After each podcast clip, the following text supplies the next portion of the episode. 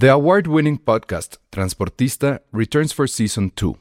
This time, we'll meet Beto Coral, who has lived his whole life in pursuit of one thing justice for his father, a police captain. Captain Coral was mysteriously murdered shortly after leading the search block that captured and killed notorious drug lord Pablo Escobar. Listen to Transportista Who Killed Captain Coral? Available on the iHeartRadio app, Apple Podcasts, or wherever you listen to your podcasts.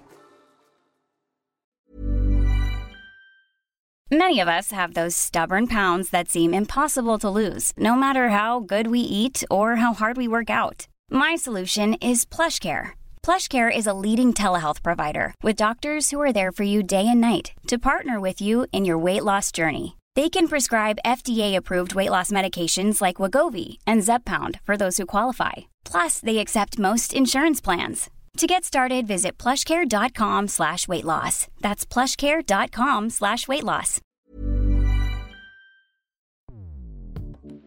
Escuchas. Escuchas. Escuchas un podcast de Dixo.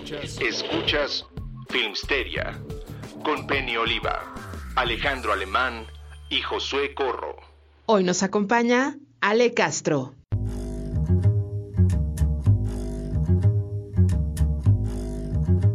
Hola a todos, bienvenidos a Filmsteria, el único podcast de cine que merece una nominación a los Globos de Oro, más que Emily in Paris, más que las tonterías que puso Netflix este año, prácticamente más que el 90% de las películas y series que estuvieron nominadas en este año, que por sí ya estaba pinche, eso ya fue así como la caquita sobre el pastel de un año que ha sido horrible, espeluznante, y que de hecho está bien, o sea, yo sí concuerdo que esos globos de oro están muy ad hoc a lo que ha pasado en los últimos, en los últimos meses. Entonces, eh, pues sí, Emily in Paris, tu serie favorita, ¿no, Alec? Fuiste la única Mi serie favorita, ya sé, me caga. Pero a ver, o sea, creo que quien tuvo más nominaciones hablando como de estudios fue, fue Netflix, ¿no? O sea, porque No, tuvo Trail de Chicago 7, The Queen, este, Queen's Gambit, ¿qué otra? Mank. O sea, según yo, fue, fue Netflix la que se llevó como todo ahorita. Y justo lo digo porque quería comentar algo que no sé si viste la semana pasada, que hubo una encuesta del INEGI, de como 8 de cada 10 viviendas en México no cuentan con servicios de streaming. Y era lo que justo platicábamos de esta onda de que, ay, el cine va a desaparecer y no sé qué. Pero, o sea, sí creo que es importante decir que la gente, o sea, no toda la gente tiene para pagar mes con mes este, un servicio de ese estilo, aun por muy barato que la gente diga que es para lo, versus lo que nos ofrece y demás. Porque también eso no solo implica contratar el servicio, también implica contratar internet. Y estaba leyendo que poquito menos de la mitad de la población, creo que un 48% ni siquiera tiene servicio de internet. Está cabrón. O sea, digo, no sé, o sea, al menos creo que o sea, en el cine decías, bueno, pues ahorro y voy a ver una voy a ver una película, ¿no? Y o sea, era nada más el gasto de ir y ver una película y ya. Pero con esto, con el streaming, que digo, no estoy en contra de nada, al contrario, creo que es muy bueno, pero pues sí es importante decir que pues como la gente siquiera tiene pues los recursos para acercarse a este tipo de contenido. Oye, pero sí está bien evaluado eso, o sea, siento que solamente el 20% de las viviendas tengan Netflix o algo así, no es muy poquito, sí, digo, no sé, a lo mejor es una burbuja en la que vivimos seguramente sí. Sí, Pero- obvio sí, o sea, ve, te, te voy a leer. De 35.2 millones de viviendas que hay en el país, 28.5 millones no cuentan con servicios. O sea, eso equivale al 81%. El Estado de México es la entidad con más inmuebles sin acceso a plataformas, con 3.7 millones, seguida de Veracruz con 2.1 millones, luego Ciudad de México con 1.8, Jalisco Wow. con 1.7 y Puebla con 1.5. O sea, pues sí, o sea, creo que sí estamos como en una burbuja de privilegio, planeta. O sea, Pero, por ejemplo, ahorita no- es algo que nos comenta nuestro querido Iván Chimal, aquí en el, eh, estamos en vivo en YouTube y este, nos comenta lo siguiente. El costo de ir al cine es lo que era una mensualidad de streaming. Creo que incluso era más, es mucho menos. Pero tomando en cuenta, pero tomando en cuenta también lo de internet, la televisión, la computadora, a lo mejor ya lo ves como en el, en el panorama general. Pero tiene razón, o sea, ¿cuán- ¿en cuánto estaba un platino o un VIP? Estaba casi en 250, 300, ¿no? Y Ese Netflix está aquí en promedio. 120, 120 al mes. No, ya subió, creo que está en 150 ya. Pero no, o sea, es que estamos hablando de promedios y creo que todos estamos hablando desde la trinchera donde nosotros vivimos. Acuérdense que en, en provincia el cine es mucho más barato. Todavía hay cines donde la entrada cuesta 30 pesos, ¿sabes? Este, y, y ¿En no qué, sé en qué cine cuesta necesariamente- 30 pesos? O sea, lo proyectan en una vaca, como en ese meme que hay una vaca con. O sea, ¿cómo no, pasa pero es que justamente creo que nos estamos quedando otra vez con que existe Cinépolis y Cinemex. Allí está Cinemagic, Henry Cinemas, está la Cineteca. O sea, hay muchos cines independientes que nadie hace caso y que nadie está contando, ¿no? O sea, es a lo que me refiero. O sea, creo que tomando en cuenta eso, creo que es mucho más factible el agarrar y decir, bueno, me doy el chance de si quieres ir dos, tres veces al mes, o al, digo al mes, ¿eh? al año, exagerando si quieres, al cine, este, no sé, guardándome, ahorrando un poquito, a decir, bueno, quiero contratar Netflix, pero ¿qué implica contratar Netflix? Ah, pues necesito contratar internet, ¿no? Necesito pagar por el servicio. Este, en esta misma encuesta también te dicen cómo, hay, cómo, o sea, todavía hay muchas viviendas que ni siquiera tienen televisión, ¿sabes? Sí, de acuerdo.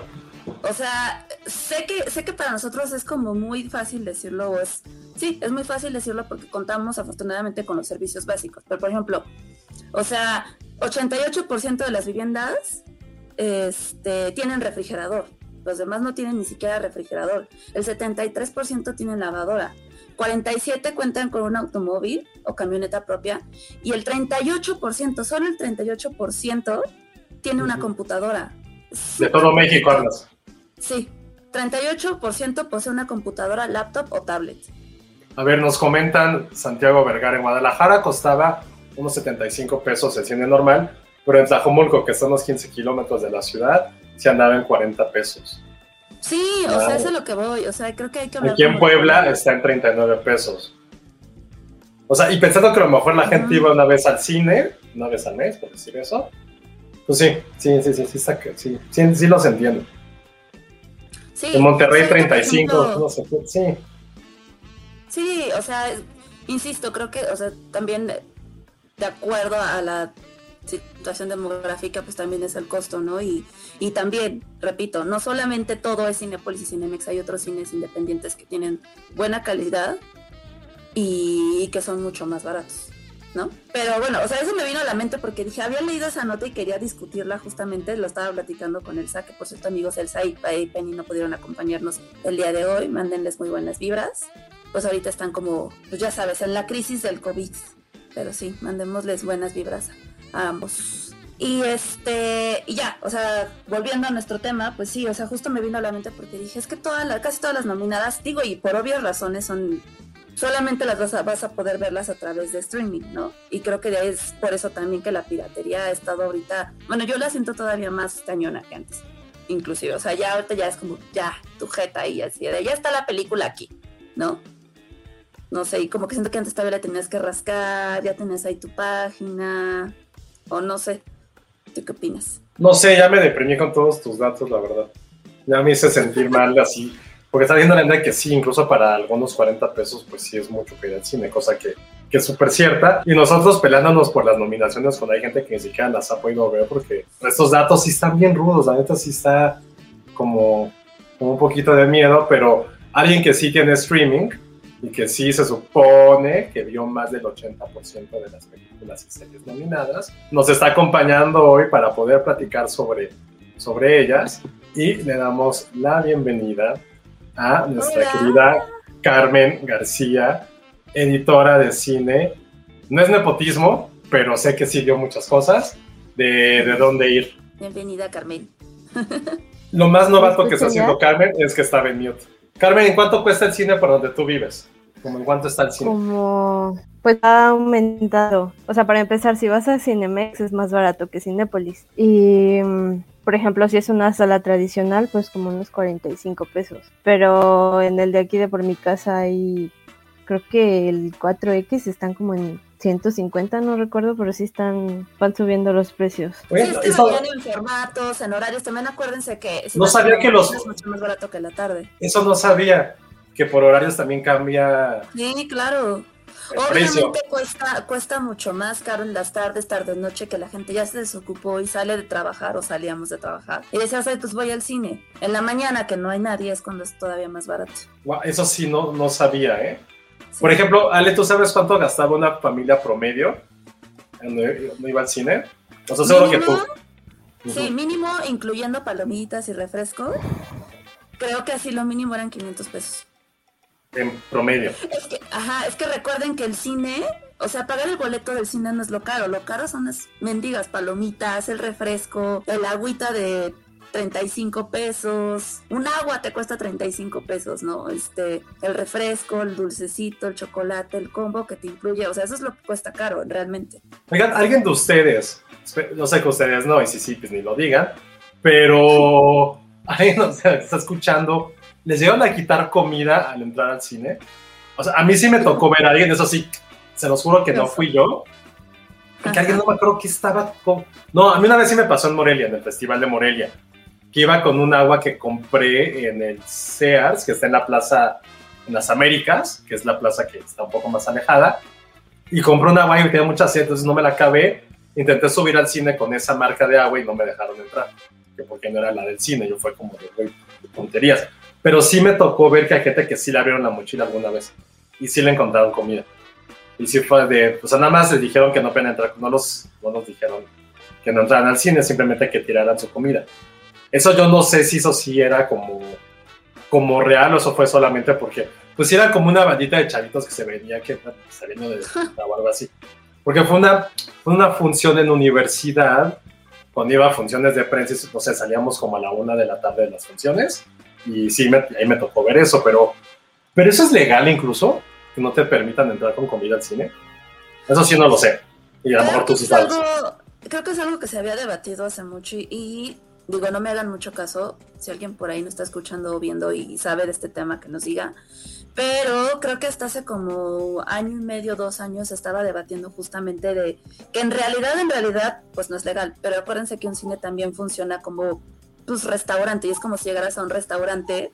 Ya sabes, supongamos, voy al Vips y llego, no sé, con mis enchiladas, ¿no? En, en un topper y llego y nada más pido un vaso con agua con ellos, ¿no? O sea, es eso. Pero yo la verdad es que sí digo, al menos, o sea, entiendo, entiendo lo de la comida, va, pero yo creo que el agua no se lo deberías de, de, prohibir a nadie, ¿sabes?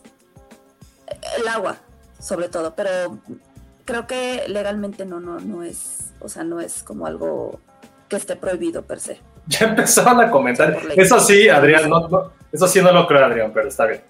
Mis compañeros de prep y yo compramos unos chetos y nos quitaron en la entrada otra vez nos quitaron tacos de pescuezo. Eso, por más de que ya estaba en escuela de hombres, no sé si me está albureando cuando dijo tacos de pescuezo, pero ¿quién entra con unos tacos al cine? O sea, eso sí, creo que bueno que, o sea, no te han dejado, hubieran vetado de por vida por entrar con tacos al cine. Una vez metí tres metros de helado, luego también nos comenta Nora, es que hasta depende de la zona, hay cines que hasta te revisan si no llevas contrabando. A mí me pasó que me revisaron uno que está por el toreo usando periférico. Es que esa es mi duda. O sea, ¿sí se pueden, pueden abrir tu bolsa? O sea, como si fuera aeropuerto o donde más pues no la bolsa. Deberían. Yo digo que no deberían. Lo que sí es que sí me ha tocado en la universidad, por ejemplo, no a mí, yo lo he visto, que si traes una mochila o una bolsa, sí, bueno, más una bolsa no, con las niñas no se meten tanto, pero si traes una mochila, si te dicen, ¿la puedes dejar por favor en paquetería? O sea, no te la revisan, pero sí te hacen ir a dejarla en paquetería. Que yo A mí creo que también lo me ha hacen a pasado eso en el cine. Las mochilas no pasan. Oigan, a mis treinta y tantos años no sabía que había paquetería en el cine. No manches, Josué. No sabía que había, se, se los juro, juro, juro no sabía que había paquetería. Oye, pero tú y yo alguna vez dejamos algo en paquetería. No te hagas, claro que sí. ¿Qué? Ay, fuimos al, fuimos al cine, así normal, y, y no me acuerdo qué traíamos que dijiste, hay que dejarlo, hay que dejarlo aquí, no sé qué. Y lo dejamos en paquetería, ya tiene mucho, pero sí. No tenía, bueno, no me acordaba, imagínense, hasta ahorita me estoy enterando que, que había eso seguramente estaba como, como oído. Pero no pero es la única la que sí se puede, porque, pues es que sí, o sea, tendrá que ver, o sea, lo desde el punto de vista de economía. Entonces, eso es algo nuevo, no sabía que te podían revisar las cosas. Y qué bueno que la gente, o sea, creo que todo el mundo ya está comentando que sí, que se ha metido cosas y comida al cine. Sigo en shock con lo de los tacos. Creo que eso nunca lo hubiera, lo hubiera pensado. O sea, sí, cosas que, que ya huelen, es como, es como A mí mucha. me tocó una mucha vez en un cine que como un tipo que estaba como dos butacas adelante de mí traía un pollo rostizado. O sea, olía cabrón el pollo rostizado y me acuerdo porque agarró la piernita y se veía en la sombra. Así de, no, bueno, esto ya es too much. Digo, la neta, digo, qué rico. Lo que sí me pasa, por ejemplo, mucho en universidades que veo que la gente entra con McDonald's. Eso sí. Oye, qué rico con McDonald's. Ajá. Entonces están, el McDonald's está ahí, luego, luego. Hay un cine, y este ya ser como la parte muy este, hipermamona del podcast. Hay un cine, el de Arts Pedregal. Si no lo Ay, conocen, no. este, la gente que no, que no es aquí de la Ciudad de México, es en una zona, en una plaza comercial, pues sí, medio, medio mamona al sur de la ciudad. Pero ahí lo que estaba padre, o sea, yo no, nunca fui, nunca fui a ese cine, pero, pero fui al recorrido, que había como una, una zona de fast food, en la cual ese mismo fast food tú lo podías meter al cine. Digo, evidentemente era más caro, pero está cabrón que pudiera, que había, ¿qué había? Había McDonald's, Había, no, había Starbucks. Starbucks, había- McDonald's y Hooters. Había Hooters. Hooters, Había Hooters. Tenían en medio como un laboratorio de palomitas increíble porque le podías poner de colores, el caramelo que querías, chile, este, no sé, los dulces que quisieras, mezclarlo con lo que quisieras, estaba padrísimo. También tenían sushito. Ah, también que tenían sushi. sushito, este... No, bueno, Eric, perdón, Eric Fillmore dice que metió una cubeta de 12 piezas de KF de Kentucky Fried Chicken. Ey, cuéntanos cómo la metiste. Eh, sí, está cabrón, eso ya no es tenerle miedo a nadie, ¿no? Ya es como así lo que yo no sé, esas cosas como las ocultas. Lo que yo sí he metido es el café de Starbucks, porque hay muchas cosas que me gustan de, de los cines. O sea, no digo que la comida de los cines sea mala, por ejemplo, las palomitas de Cinemex, soy súper fan. Pero algo que tienen los dos, las dos grandes cadenas que sí digo, ay, lo odio es su cafetería. Sea, quieres un té y sabe a puro jarabe. Su café es así, no sé, terrible, terrible, terrible. Siempre me cae aparte pesadísimo. Entonces yo sí he metido el, el café de Starbucks, pero lo meto como en mi bolsa del, del, este, del abrigo. Ya. Oye, se ve que es muy popular meter pollos rostizados al cine, ¿eh? Pensé que era, era como un mito, una leyenda urbana, porque sabrán que hay una leyenda urbana en el, en el gremio de cine, de que hace como unos 10, 15 años alguien sí metió un pollo a una función de prensa. Y si ustedes a lo mejor no saben, las funciones de prensa cuando son en las distribuidoras, generalmente son en salas de que serán de 20 a 25 personas, ¿no? A lo máximo. Bueno, Ajá. poco más. Ujú. Quizá exagerado, pero sí me dicen, no, es una sala, pues, salas bien, o sea, cómodas para 30 personas, pero evidentemente, pues poco ventiladas, chiquitas. Y que alguien metiera pollo, y esa fue una leyenda urbana que, que, o sea, sí fue cierta, que surgió durante mucho tiempo, porque no solamente fue el pollo, fue que dejaron el pollo con los huesos en la, buta- así, en la butaca de prensa. Entonces, durante mucho tiempo se hizo como esta broma general y nunca, y creíamos que era como, como algo que nunca había pasado, que la gente metiera pollos.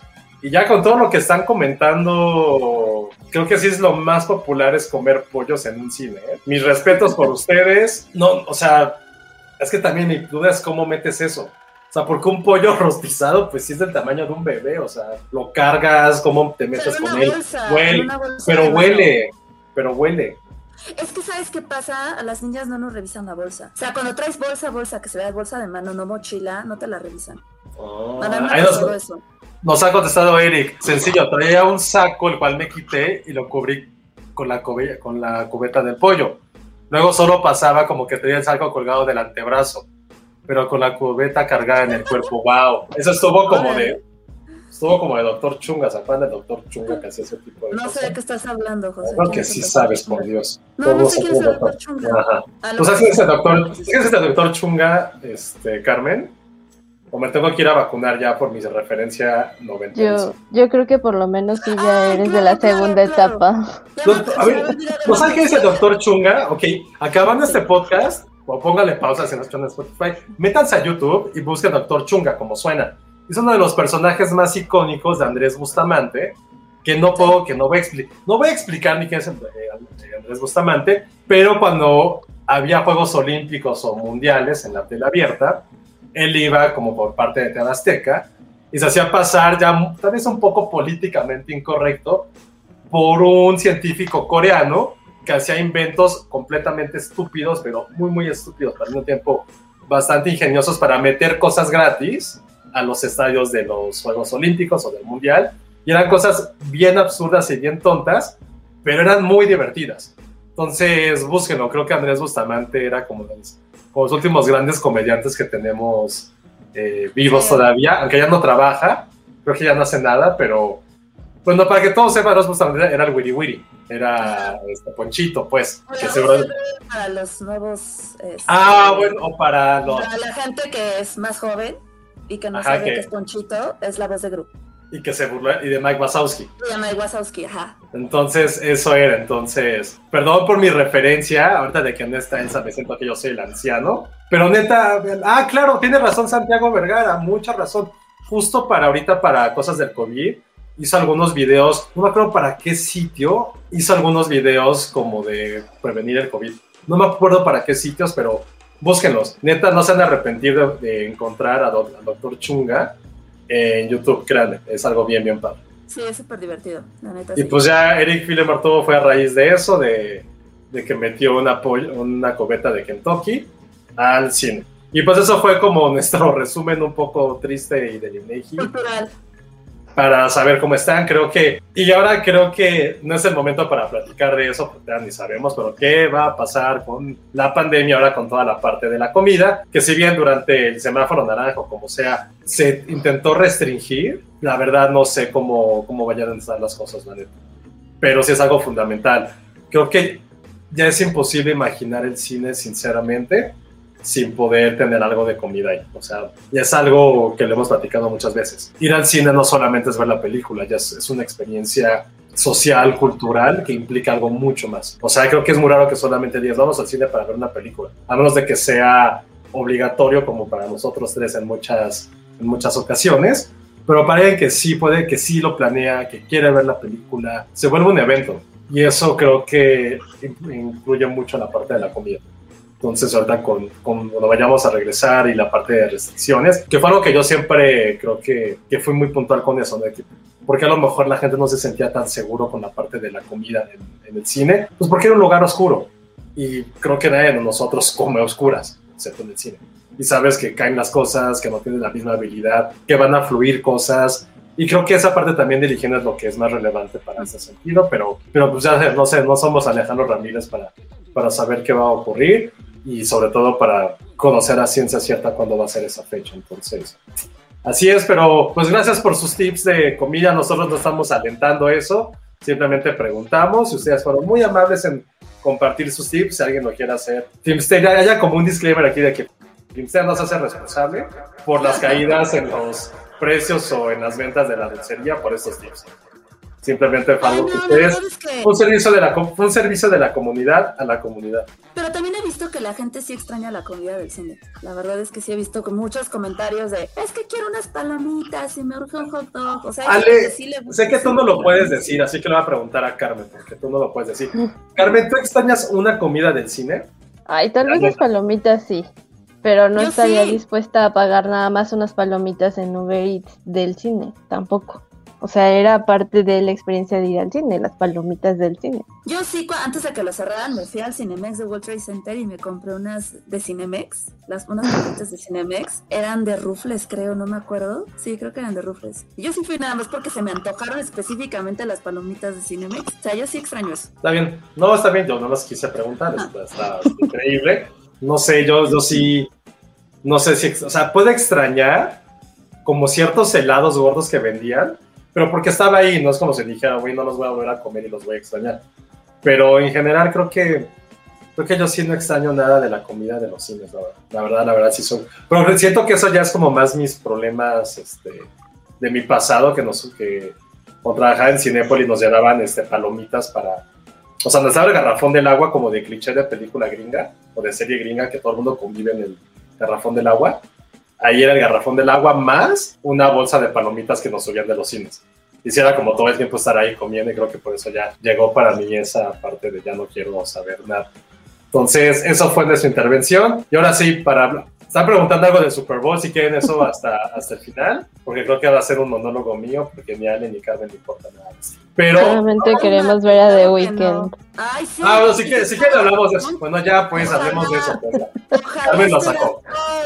Me encantaría, pero lo veo Ah, muy. A ver, a ver, Carmen, la- o sea que también este, para que sepa, pues también Carmen hace la sección de música, ¿no? The Weeknd, Explotas. voy a decir algo muy tonto que a lo mejor, pero es que prefiero admitirlo a decir una estupidez. No conozco una canción de The Weeknd o crees que conozca una canción de The Weeknd y que no sepa que es de The Weeknd. Sí. Sí. ¿Cuál es? O sea, no, se lo soy muy sincero, no, cono- no siento que no conozco alguna de este güey. O es un, sí es un güey, ¿no? O sea, también voy a decir una pregunta. Ay, ahora sí es un güey, ¿no? ¿Sabes? No, o sea, eso, eso sí voy a contar algo que me pasó en mi primera semana cuando empecé a trabajar en donde que, que alguien dijo algo de Macklemore. Yo no sabía que era Macklemore. Macklemore es una persona o dos, o es un grupo. Macklemore. Ajá. Ah, creo que son dos. Sí, son Ah, dos. ¿y son dos? Ok. Bueno, yo pensé que era un güey. Entonces les dije, ¿y este, y este güey que canta? Y todo el mundo me hizo burla porque dijeron, güey, es un güey.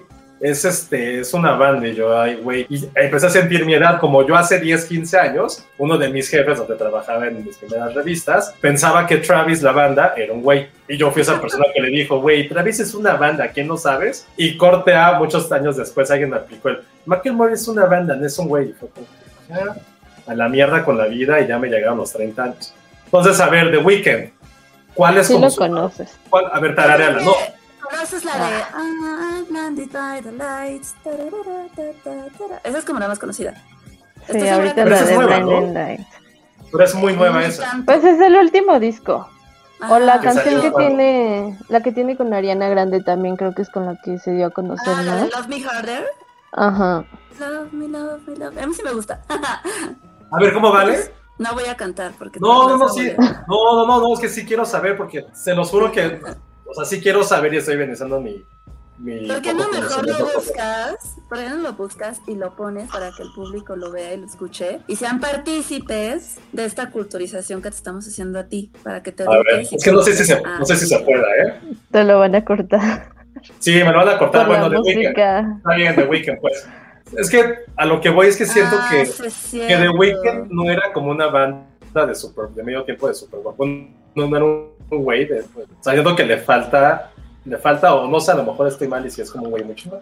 ¿Tú qué dices, Es que Carmen, la neta? sí, es que sí, ahorita tiene muchas ventas y es como el artista, por lo menos masculino solista, que más éxito tiene ahorita en este momento. Y en cuanto al show, la la, ver, la verdad es que el show, yo creo que sí le, le va a exagerar. De hecho, estaba leyendo el, el fin de semana que él puso de su dinero de por sí ya ven que en el Super Bowl no es como que te paguen, sino que tienes aquí la oportunidad, el escenario de, de presentarte, ¿no? Y él puso de su dinero como Ujú. 7 millones de dólares para el show, además de lo que es el presupuesto para, para el espectáculo. Pero sobre todo es porque está ardido porque no lo nominaron para los Grammys. Entonces, dicen que en los Grammys no lo nominaron Ah. porque él no se iba a poder presentar porque aceptó presentarse en el Super Bowl. Entonces, él está así como de, pues aunque los Grammys me hayan ignorado, pues yo voy a hacer un mega espectáculo en el Super Bowl. Y pues ahí ya andan los rumores de que, ay, pues tengo a mis cuates Daft Punk, a mi cuate Ariana Grande, hoy vi que Rosalía también a lo mejor va a estar. Es que sabes ahora que lo pones así, y creo que también como con los comentarios que han, que han dicho, o sea, sí tiene que ser un mega espectáculo, porque ahora sí no hay excusa. Si estuvo Maroon 5 y fue una mierda, ¿por qué The Weeknd lo va a hacer mal? Canta mil veces mejor. Y mira que Adam Levine me encanta. A ver, ¿cómo, estuvo eso otra vez, Ale? No entendí. O sea, que, que justo lo que decías, que si The Weeknd es como alguien mucho menor para que esté en un medio tiempo, pues piensa que ya tuvimos a Maroon 5 y que fue horrible. Ah, ya, ya. No, no, pero creo que ahorita con lo que dice, mejor The Weeknd. con lo que dice Carmen de lo de los Grammys, y sobre todo que ahorita sí tiene que ser el espectáculo, y a nivel deportivo también sí es como lo- uno de los Super Bowls más soñados en muchas, en muchas en- por diferentes cosas deportivas. Creo ¿Va a que haber sí público? va a haber algún, va va a haber público, sí. No, no va a ser un yen, evidentemente, va a ser el 30% solamente de boletos, que Ujú. esta es una tontería, pero, pero sí va a ser como el gran show que tenemos para esta época. No Pues, hubo, no hubo Globos de Oro en enero, que siempre eran. No va a haber eh, Oscars en febrero, como siempre lo existía. No ha habido ni un solo espectáculo a nivel cultura norteamericana en vivo que se le puede igualar al Super Bowl. Y creo que esto va a ser como un golpe de autoridad que tiene que dar, que tiene que dar no solamente la liga, el espectáculo, también las televisoras. Y probablemente no la había, no la había pensado así, que ya lo comentaron todos ustedes. Es eso, va a, tener que, va a ser un mega show. Creo que sí va a ser algo que, que tiene que romper y más también por lo que ocurrió el año pasado, ¿no? Que, que creo que sí todo el mundo sigue en éxtasis con eso que hizo Jennifer López, Shakira y J Balvin con sus asquerosísimos nuevos tenis. pero sí fue un show que todos recordamos, o sea, creo que todo el mundo lo va a seguir recordando. ¿Cómo cuánto dura? generalmente. y por ejemplo, ahorita creo que nos dice como media hora, como 20 minutos.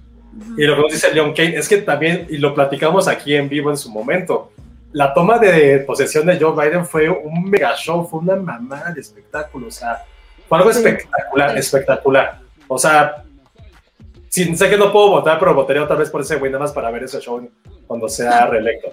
Entonces creo que todo eso... Ajá. ¿Te acuerdas de la presentación de Katy Perry? Así con un chingo de... Ah, pues, eh, The Weeknd hizo algo, pues, similar en los últimos premios en los que estuvo. Creo que fueron los MTV, no me acuerdo. Él igual iba caminando toda la calle, un puente de hecho, y conforme él iba avanzando, iban saliendo los fuegos artificiales. O sea, este güey sí sabe poner shows entonces. Sí, claro, y aparte todo su disco, todo su disco es como va contándote una historia aparte en los videos. Por eso al principio en Blinding Lights viste cómo se lo madrearon, le dejaron la cara toda destrozada. Luego sale otro tema y él ya trae toda la cara vendada y todo el mundo, ¿por qué trae la cara vendada? Él te va contando toda una historia.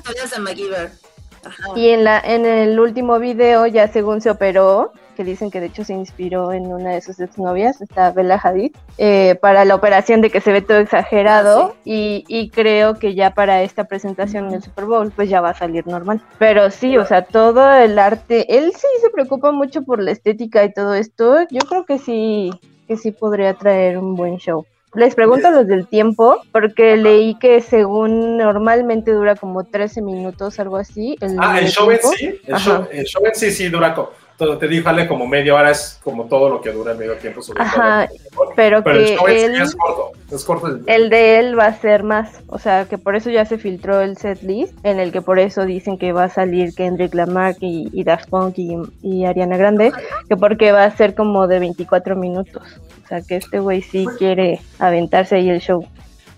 Ya, ya, ya estoy grande, pero me emocionó un poquito lo que dijiste. O sea, nadie de los que, de los que mencionaste me, me, me excitó, pero que tenga como, que tenga, no, o sea, Daft Punk, ese si fuera un show de Daft Punk es otra cosa.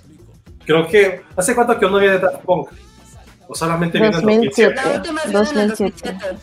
Pero The Weeknd hizo que... Tú no fuiste, ¿verdad, Carmen? Evidentemente no, estabas muy niña para haber ido a ese no, show. estaba llorando en la escuela. ¿Tú fuiste a ver? No, no alcancé boletos. Ya hice se los, o sea, sí fui, sí fue, ha sido como mi, mi concierto del que no soy fan, porque de verdad no soy fan, pero sí me quedé así de madres que estoy viendo en mi vida. Así ha sido como mi show favorito a un nivel espectáculo, a un nivel visual. Ese junto con uno de que hizo Nine Inch Nails en un Corona o Doritos o un festival esos como de los 2009, 2010. Un motorrocker. El motorrocker y algo que hizo los Flaming Lips después en el Auditorio Nacional que me la pasé muy bien. Pero eso de Daft Punk es algo así de, de otro mundo. Y si los logra incorporar ese show que ya estás diciendo que va a ser una locura. Pues creo que no, y, también que va a estar Rosalía, ¿no? Que, que siento que, que, creo que sí va a ser, sí va a estar, ¿no? Si ya ella, ella, hizo con él un hizo con él un remix de Blinding Lights, pero imagínate la canta, imagínatelo a él cantando en español y luego a ella que apenas si se le entiende el español. La verdad a mí no me gustó esa colaboración, pero pues jala la chava. Pero eso tiene a los latinos, que creo que tienen que, o sea, sí. obvio lo van a hacer. Por los latinos. El pasado fue como un show completamente latino. Y creo que sí fue un trancazo, que, o sea, gente que no le gusta lo estaba viendo y, y, miles de memes alrededor de eso también, porque por la coyuntura que hubo de tiempo, sí tiene que estar, o sea, tiene que haber como este empoderamiento latino evidente, súper evidentemente. Y también algo que a lo mejor estamos pasando un poco de, largo, pero si hubo una liga que en su momento deportivo y, el poder que tiene la NFL, que fue completamente y 100% anti-Trump, además de la NBA, que esa sí es la, más, también fue la NFL. Entonces creo que sí puede ser como un momento en que, eso, en que como liga digan, a ver, vamos a separarnos a un nivel político de lo que hubo antes y vamos a incorporar toda la parte de diversidad. O sea, eso sí creo que puede dar un mensaje político al mismo tiempo y cosa que ahorita, o sea, no lo estoy asegurando, pero apenas, o sea, lo estaba pensando mientras ustedes estaban eh, platicando. Creo que sí puede también ver eso. Creo que tener a alguien latino sí va a ser súper, súper necesario. Ya está la representación afroamericana con, con él. Eh, creo que la verdad creo que puede estar bien padre. Y no sabía que se había filtrado el probable este, setlist.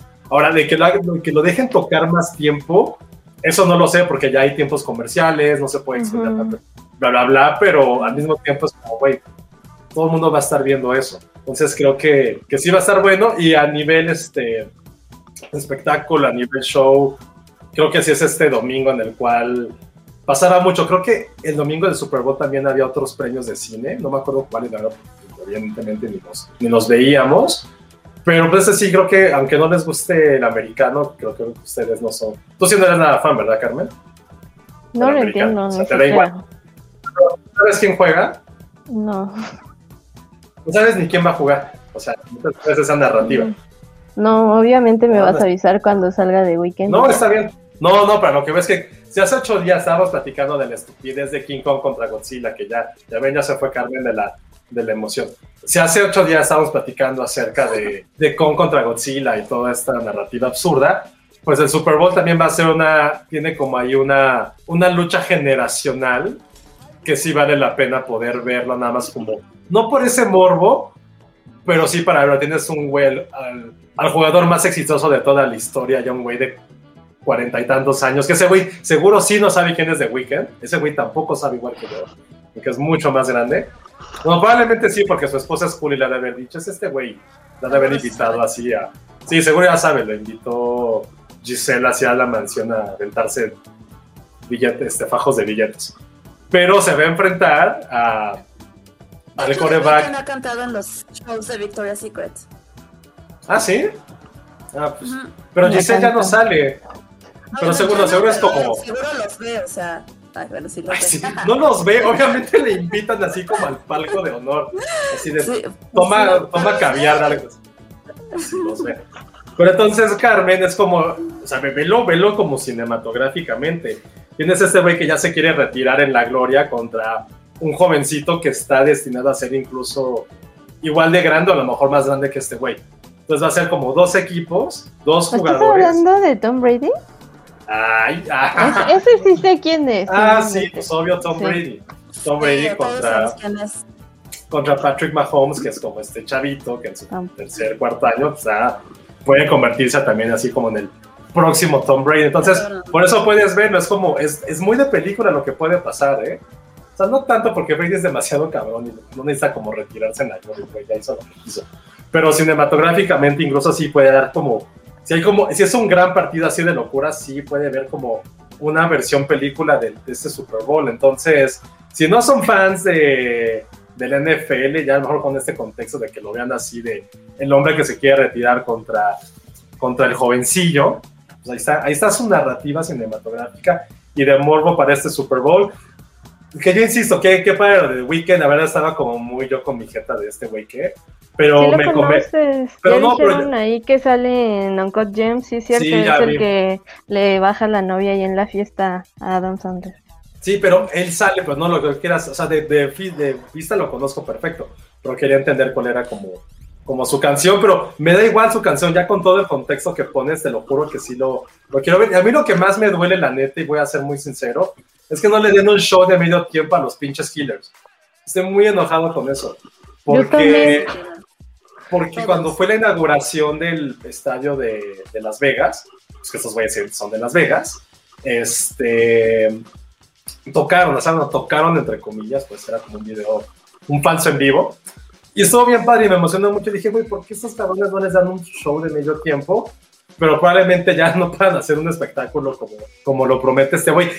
Y también ya nada para cerrar el tema, creo que sí es muy probable que, que pueda existir esto que, que dijiste de que haya otros artistas, porque ya ha sido como una tendencia en los últimos tres o cuatro Super Bowls de que ya llegan ahorita, este, con Justin Timberlake no me acuerdo si invitó a alguien, la verdad no me acuerdo, fue creo que ha sido la Soy Janet Jackson. no, pero de Justin fue hace como 3, 4 años apenas, no el de los 2000, el de hace, creo que del 2018, 2019. Maroon 5 tocó con alguien también, ¿no? 2018 fue Maroon 5. Maroon 5 tocó con alguien también. Hubo un otro año que fueron los Black Eyed Peas estuvo Red Hot Chili Peppers. Entonces ya están haciendo como estas intervenciones para que el Super Bowl sea más atractivo. Entonces ahí está, ahí está nuestra recomendación para que puedan hacer algo este domingo, disfruten un partido que puede ser hasta cierta forma histórica y si no, pues vean a The Weeknd y sus invitados en el show de medio tiempo. Y ya, ahora sí, se cierra el tema para hablar de los malditos globos de oro. ¿Cuándo son, en primer lugar? Son el, El 28. 28, 28, ¿no? Sí. 28 de febrero. 28 de febrero, los globos de oro, que a nadie le importan. Y dijeron algo de cómo se van a presentar. Digo, antes de empezar a hablar de las nominaciones, Sí, sí. ¿cómo va a ser este show? O Pues va- cuando ajá. ayer, ayer es que presentaron puse atención a eso.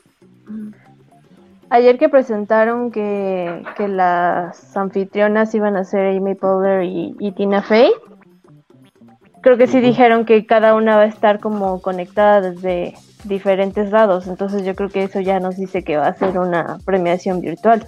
Y van a presentarle a ellas dos otra vez, ¿no? Sí, ellas dos.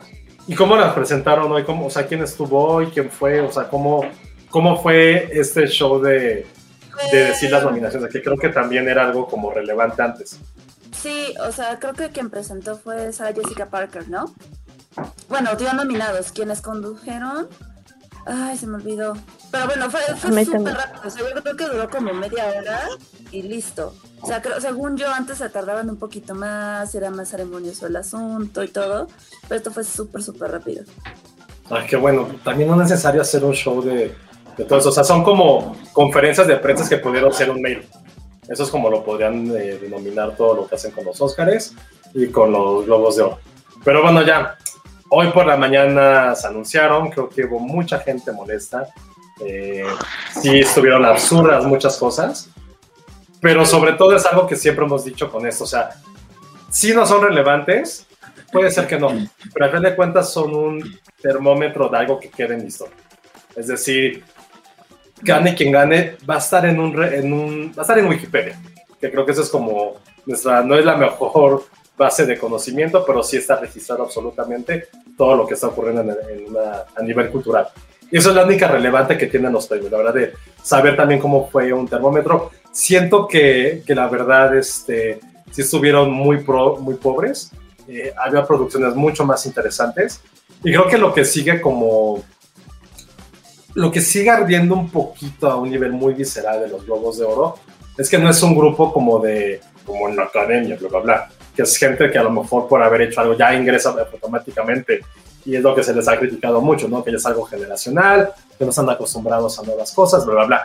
Se supone que en los, Oscar, en los Globos de Oro, perdón, quienes votan esto es como un grupo de periodistas especializados y que ellos hayan hecho este tipo de nominaciones que la verdad, siendo sinceros, o sea, creo que al tener mucho más variantes, porque se divide en comedia y en drama, creo que no había tantas quejas, nunca había tantas quejas sobre los Globos de Oro porque hay más variedad y porque solían ser un poquito más, entre muchas comillas, un poco más justos, hasta lo que pasó ahorita, ¿no? Que creo que eso también es parte a lo mejor, no quiero decir del coraje, pero sí de la, de la molestia. Entonces, ¿Sabes eso es lo más raro. Es que siento que, por ejemplo, es súper absurdo porque, por ejemplo, en la sección de mejor película comedia o musical, que nunca he entendido por qué juntan eso, está nominada Music, justamente, que es la, la ópera prima de Sia, la cantante Sia, dirige esta película. Y es chistoso porque justamente el comité que elige quiénes son los nominados son este pues, críticos de prensa y demás. Cuando tú te metes, o sea, esta, esta película muy poca prensa la ha podido ver, pero tú te metes a Rotten Tomatoes y tiene las peores críticas, la peor calificación, tiene 29%. La gente que la ha visto dice que es horrible y la han criticado un buen y está nominada. Entonces, no sé, o sea, como que ahí de repente es cuando digo, esto no me da sentido.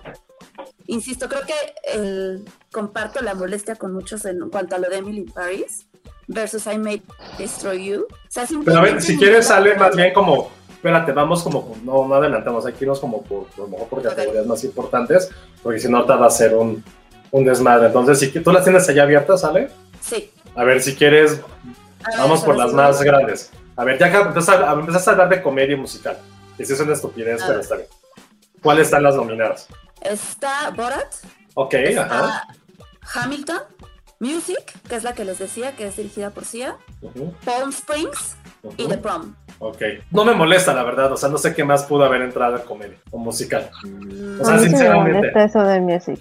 Pero qué otra cosa. Creo que ahí. Justo creo que hay dos- agregando, Agregando a eso de, de Ale que dice, de hecho, hace como un par de semanas por ahí vi que una asociación, no estoy bien segura de cuál, pero una asociación como del autismo, porque la película es sobre el autismo. Ah, sí, cierto. De sí. hecho, la dirige Sia y la protagonista es Kate Hudson con la niña esta que sale en todos los videos de Sia, que es Maddie Ziegler. Y pues Maddie Ziegler es una niña con autismo.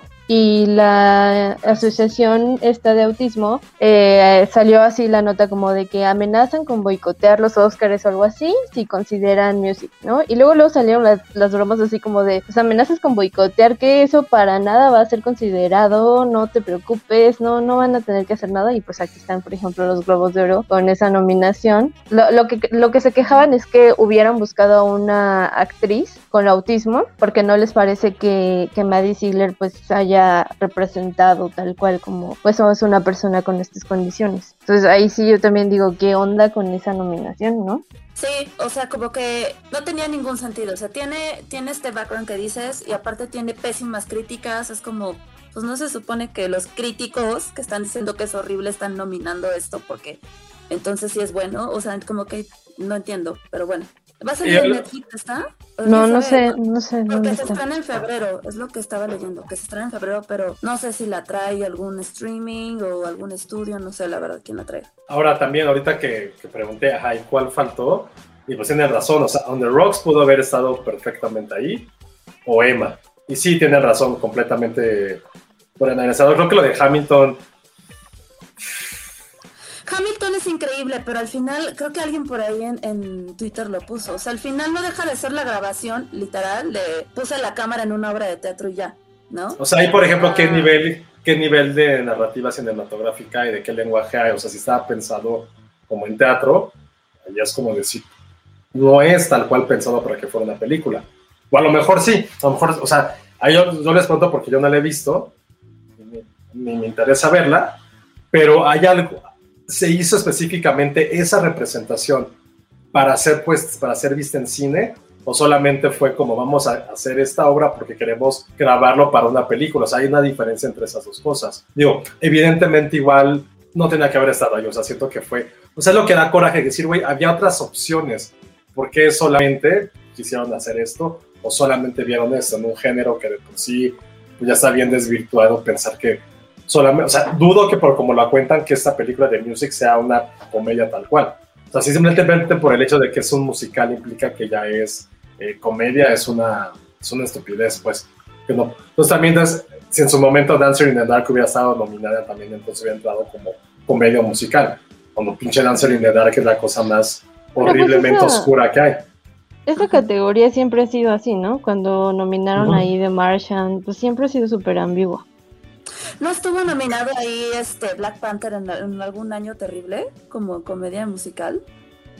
Neces no, creo, creo, que sí fue drama. nominada en una categoría muy estúpida, pero no me acuerdo cuál fue.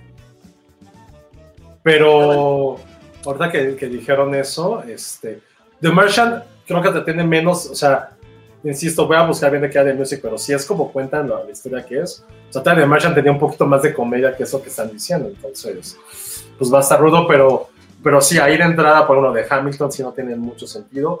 Y sí tienen razón, o sea, puede haber entrado perfectamente On the Rocks. On the, on the rocks.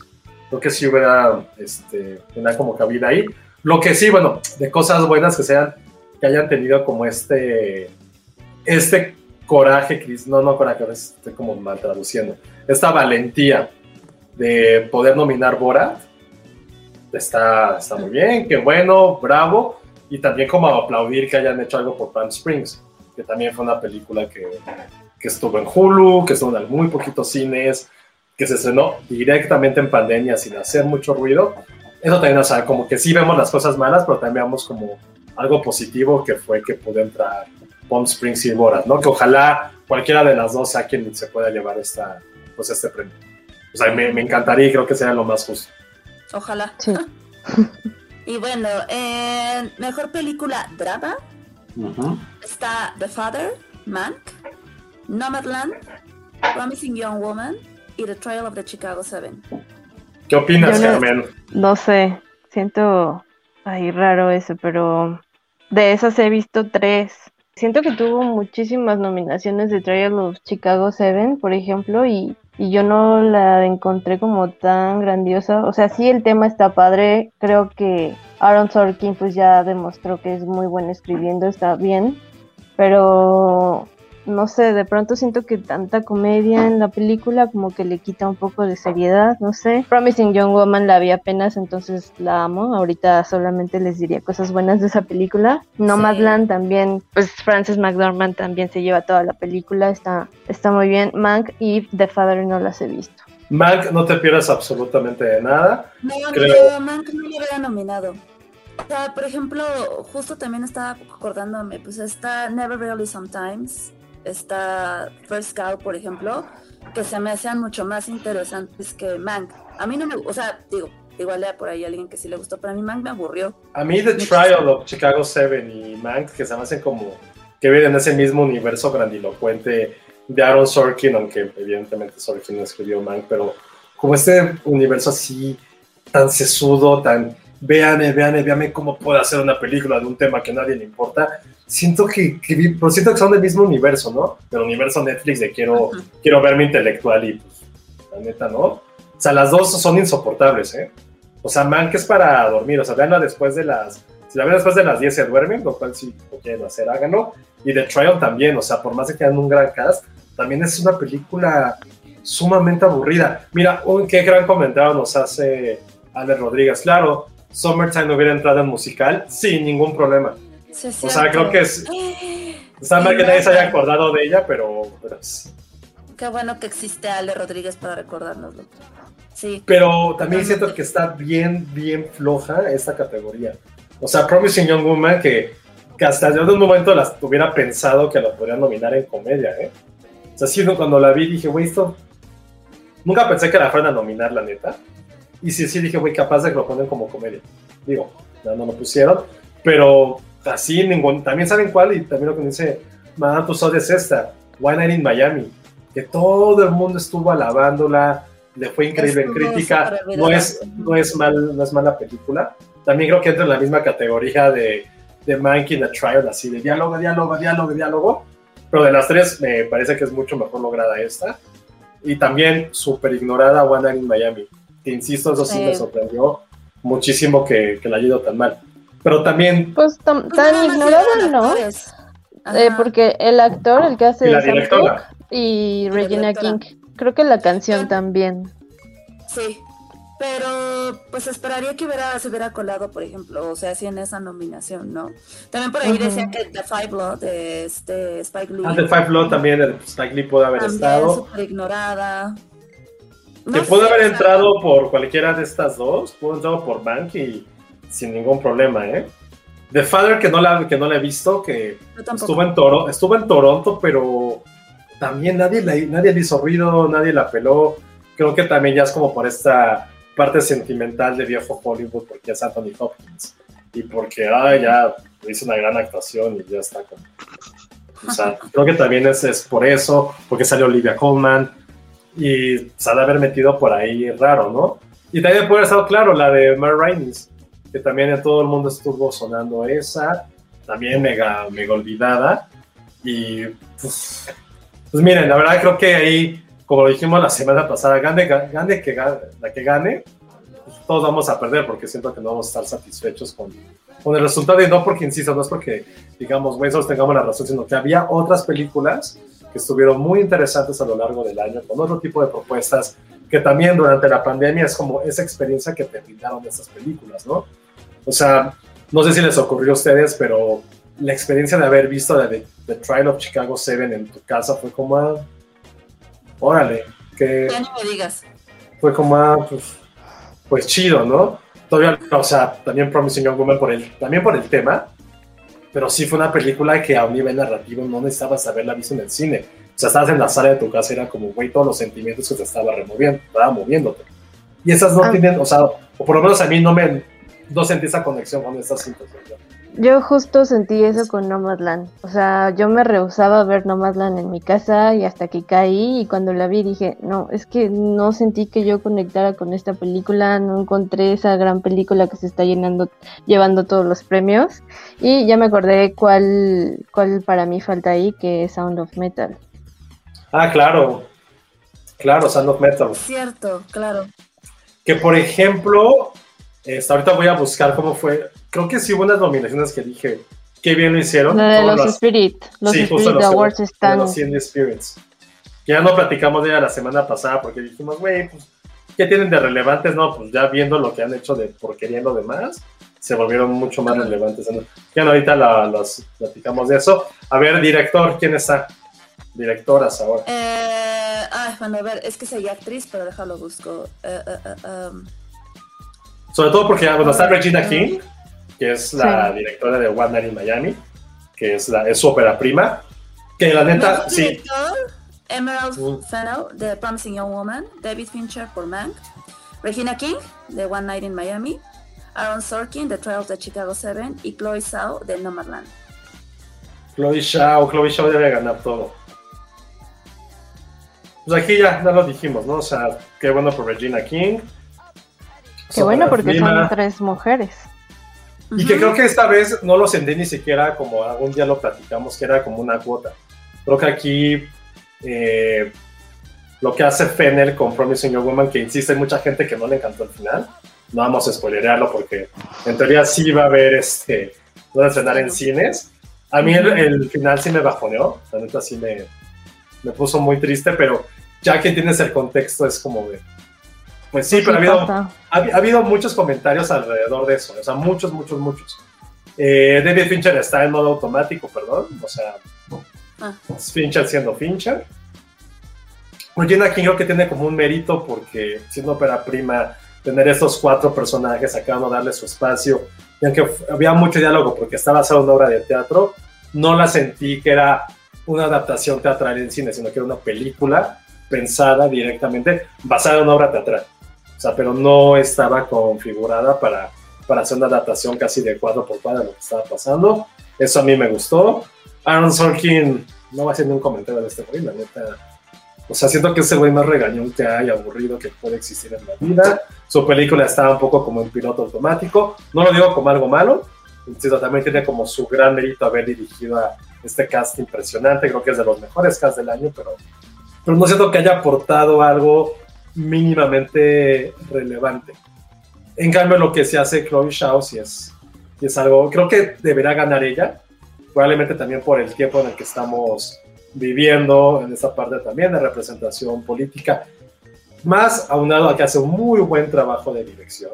Creo que también, como dice Carmen, la película, también yo esperaba mucho más de Nomadland.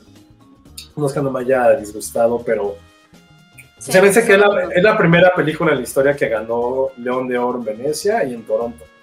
O sea, sí venía con ese bagaje de decir, güey, es una película que está, que va a cambiar una forma de la percepción de cómo ves Estados Unidos. Los dos trabajos anteriores de Shaw para mí son muy, muy, muy relevantes, increíblemente buenos. Y esta a lo mejor había tanta expectativa de la película que, que a lo mejor sí da como, como no quiero decir decepción, pero a lo mejor no llenó, insisto, este, todo lo que esperábamos de ella. Pero aún así creo que de todos los que están ahí, sí es probablemente la favorita. Y creo que sería algo sumamente relevante que ella también ganara. Siendo que es, una, es, es mujer y aparte este, de origen asiático.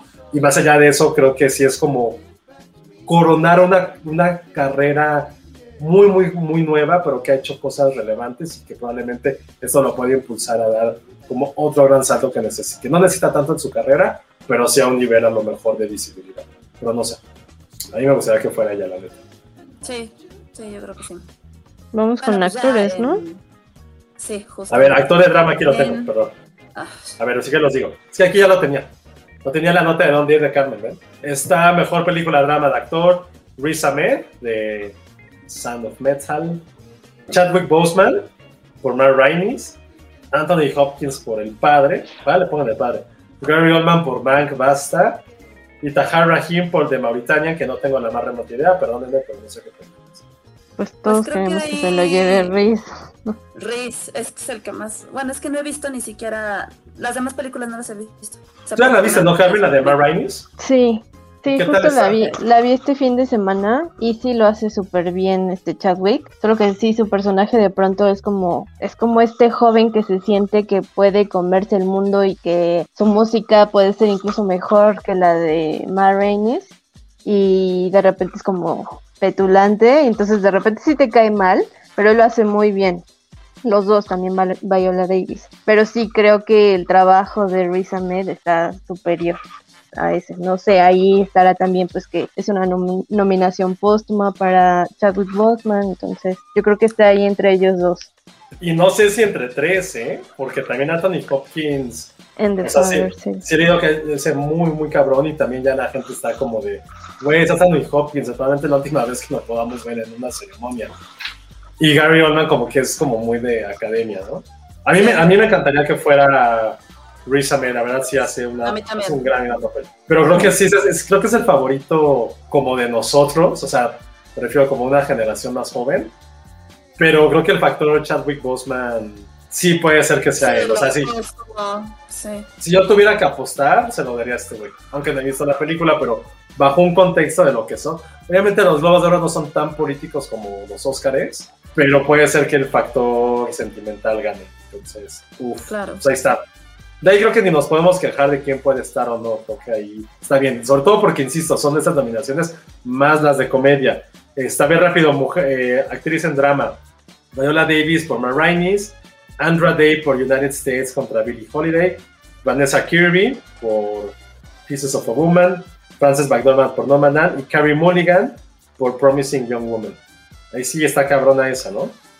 Muy cañona, a excepción de Viola Davis, no- o sea, todas las demás actuaciones que ya vi lo hacen increíblemente bien. La neta. Tú, tú ya viste todas también, ¿no, Carmen? No, yo no he visto la de Billie Holiday. La, la, la de... A ver cuándo me la paso, Maimon. Pero sí, eh, Viola Davis me gustó mucho, o sea, sí la ves, también el trabajo ahí de maquillaje fue súper bueno, sí, sí impone la mujer. Luego Vanessa Kirby, la verdad es que yo sí la amé, creo que ella es la que se lleva la película al, al transmitirte ese, ese dolor, a pesar de que ella nunca ha sido madre, ni- ay no, creo que es grandiosa. Luego Frances McDormand, pues, ¿quién es Frances McDormand? Y ella es toda la película. Y luego Carrie Mulligan, pues la verdad es que también está difícil. Sí. Yo creo que es la contienda más, más peleada. Y la más justa al mismo tiempo, ¿no? Sí. Sí, Ahí sí cualquiera, yo creo. Bueno, es que no he visto la de Viola, insisto, pero creo que todas lo merecen.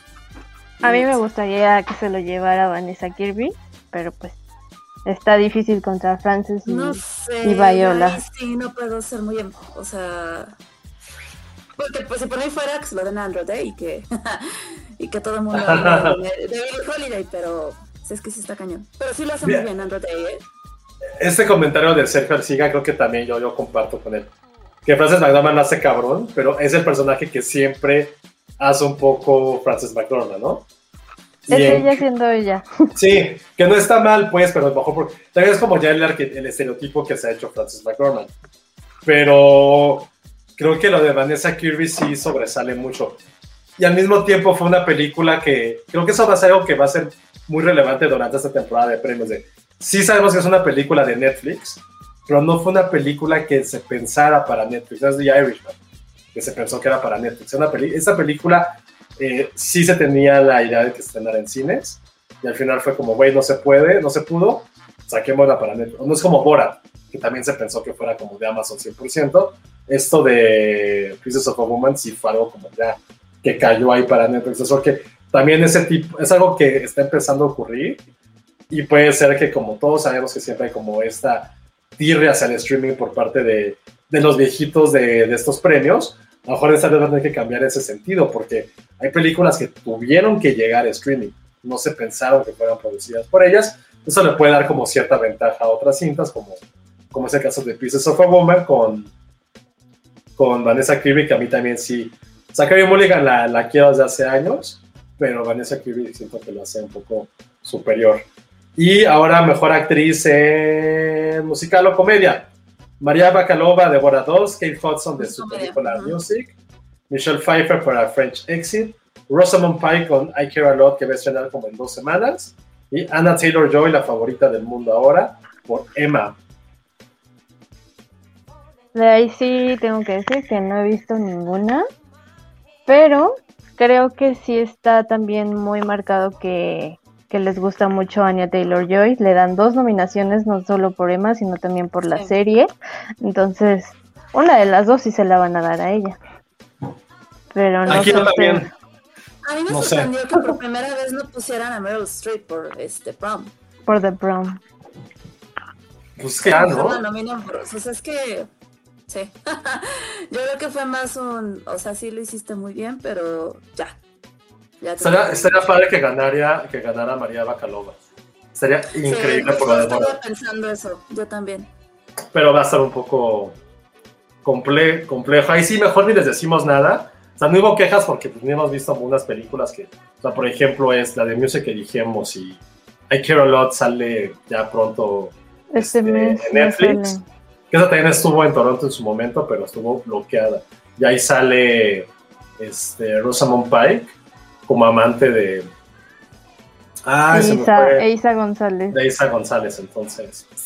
¿Qué tal? Mejor actor en película, musical o comedia, Sasha Baron Cohen por Bora 2, James Corden por The Prom, que qué diablos está haciendo ahí, Lin Manuel Miranda Hamilton, Dios de mi vida, Dev Patel por The Personal History of David Copperfield y Andy Samberg por Palm Springs. Aquí estar. ¿Qué? Ahí debió de estar Bill Murray. Es que no, siento que él es de reparto, no es el, no es el protagonista. La Ah, protagonista es, sí, sí, es ella. Sí, sí. Aquí, pues, o sea, yo aquí no puedo ser muy objetivo porque hay dos personas que me cagan, como es James Corden y Lin Manuel Miranda, y dos que me caen muy bien, como Andy Samberg y Dev Patel. Ah, y Sasha Baron Cohen también. Ahora, de Dev Patel es una película que no se ha estrenado. Eh, tampoco siento que merecía estar ahí, pero creo que lo más relevante va a ser Sasha Baron Cohen, ¿no? Creo que sí. Sí. Sí, porque se lo dan a, a Lin Manuel Miranda por Hamilton, por algo que hizo en teatro cuando, insisto, Durante no, es una tiempo, o sea, ujú. Exactamente. Sí, sí, es como darnos un premio por hacer este podcast, o sea, y ojalá nos dieran un premio, pues, pero no por hacer algo completamente innovador, dis- disruptivo. O sea, es como si nos dieran a nosotros un premio por hacer el mejor podcast en YouTube. O sea, no estamos haciendo nada, estamos prácticamente en nuestras casas así, es algo que hacemos todo el tiempo, o sea, no estoy diciendo que, no estoy quitándole el mérito a lo que hacen en Hamilton, pero como dice es algo que han hecho ya cuánto tiempo. O sea, un premio por algo que ya lo tienes en tu genética y tu ADN, o sea, es como interpretarte a ti mismo. Entonces, o sea, sí estaría padre que fuera Sasha Baron Cohen o algo mucho más sentimental para mí que fuera Andy Samberg por, por Palm Springs, pero eso sí es prácticamente muy imposible. Entonces, Cabrón, bueno. sí, no. Y ahora eh, vámonos algo a. Ándale esta, mira, ya no, ya para no hacerlo tan, tan largo. Este, mejor película extranjera. Another Round de Dinamarca, la de los borrachos señores. La Llorona de Francia y una guatemalteca de La Llorona que a mí me gustó mucho. The Life Ahead de Italia. Minari, que es de Estados Unidos. Y Two of Us, que es de Francia. Dos cosas. No está acá, No. sí. no está. Se me hizo, se me hace muy extraño cuando haya estado. Ya no estoy aquí, cuando ya había tenido como, como una serie de nominaciones alrededor. ¿Y qué diablos hace Minari ahí? O sea, Minari es una producción norteamericana que necesariamente por la historia tiene migrantes coreanos o personajes coreanos, pero Es no es una película. Sí, no, está mal. O sea, de hecho, nosotros esperábamos que tuviera nominación en drama. En la categoría de drama. Y tendría No todo el en- sentido. Sí. O sea. No sé. O sea, creo que lo están manejando más como película de no habla inglesa más que extranjera. Ahí me da igual quién gane. Minari. Quien gane, creo que ninguna se lo merecería. O sea, Minari. Minari tendría que ganar. No, tiene que ganar. O sea, creo que es mucho, muy superior a cualquiera de esas. O sea, sé que me van a odiar porque mucha gente amó Another Round, pero se ve una película Dinamarca. O sea, no, no pude con Another A mí sí Round. me gustó mucho Another A Round. mí también me gustó. Yo no pude, a lo mejor es yo siendo ya cerca de la edad de estos güeyes y diciendo, güey, esta es una, esta es una ridiculez en serio. Y siento que, pero siento que mucha gente le está amando por la última escena. Ay, yo odié la última escena. Siento que esa escena, no sé cómo, cómo Yo no, ¿eh? Sí me gustó, la canción me encantó, pero, pero me divirtió No. mucho. Ajá, es lengua Bueno, extranjera. sí. Bueno, sí, sí. Siento que esa última escena en la cual está Matt Mikkelsen bailando así, ay, qué cagado, qué cagado, jajaja", es el equivalente a la de hace un año del final de Jojo Rabbit. No sé si recuerdan el final de Jojo Rabbit, Sí, claro. que sale esta chica y que dice, ay, ¿qué vamos a hacer ahora? Lo que hacemos, bailar y olvidar las penas. Y es como, "Ah, qué cliché. Y ahora lo mismo pasó con esta de, de Matt Ah. Mikkelsen, de, vamos a bailar al final. Aburrido. Ahora sí, vámonos con series de drama. The Crown, Oye, Lovecraft Country, ah, The Mandalorian, Ozark y Ratchet. ¿Ratchet? ¿Ratchet? ¿Ratchet? Ratchet.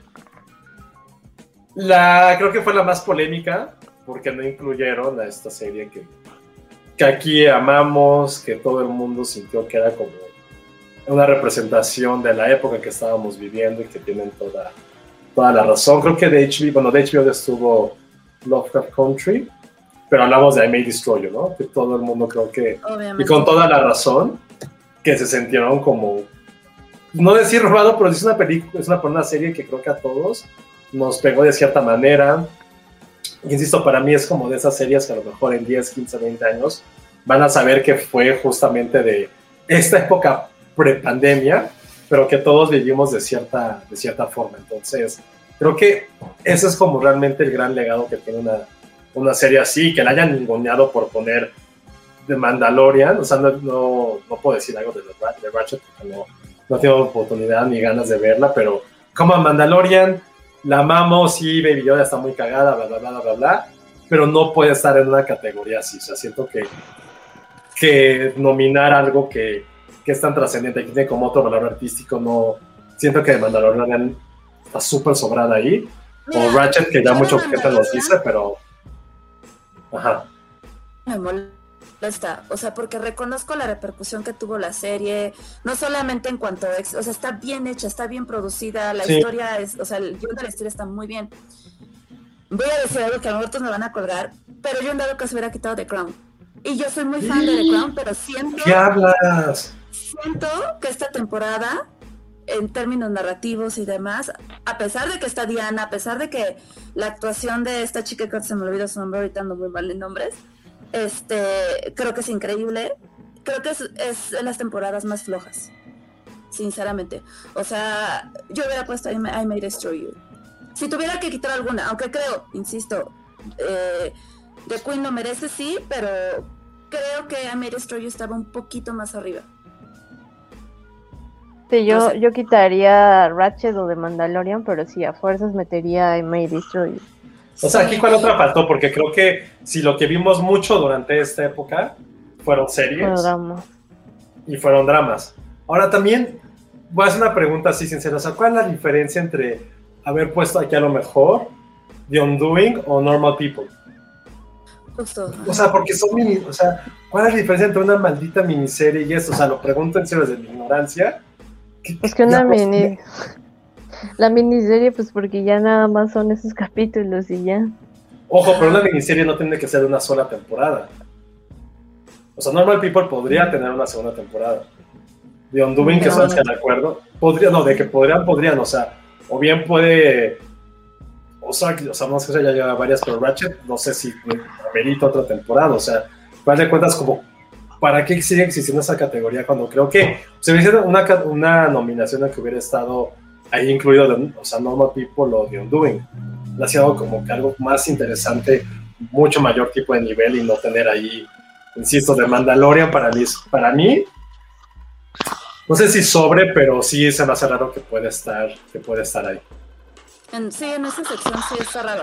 Digo, es que yo no he visto ni Ozark ni Ratchet, entonces por eso digo de The Crown. A lo mejor ¿Tú que has la- visto más, más series, Carmen? ¿Cuál crees que pudo haber, se pudo haber incluido ahí? Ay, es que yo también pienso y solamente se me ocurren miniseries. O sea, de un doing. Ay, no te escucho. ¿Qué estaba pasando No, con los no. tamales? Ah, ok. Sí, no, que- o sea, como en consenso dicen que sí. De Mandalorian también sobra. Es que sí. Siento que, o, lo- o a lo mejor estamos haciendo menos el fenómeno que es Star Wars. Pero como dice Ale, también hubo valores de producción diferentes a un nivel cultural, a un nivel cultura pop, también creo que de todas esas es la más relevante. A un nivel cultura pop, que también no podemos ningunear eso. Entonces, sí, probablemente Ratchet, ¿no? Es como, güey, ¿tú qué? Sí. Ahora, mejor comedia o musical.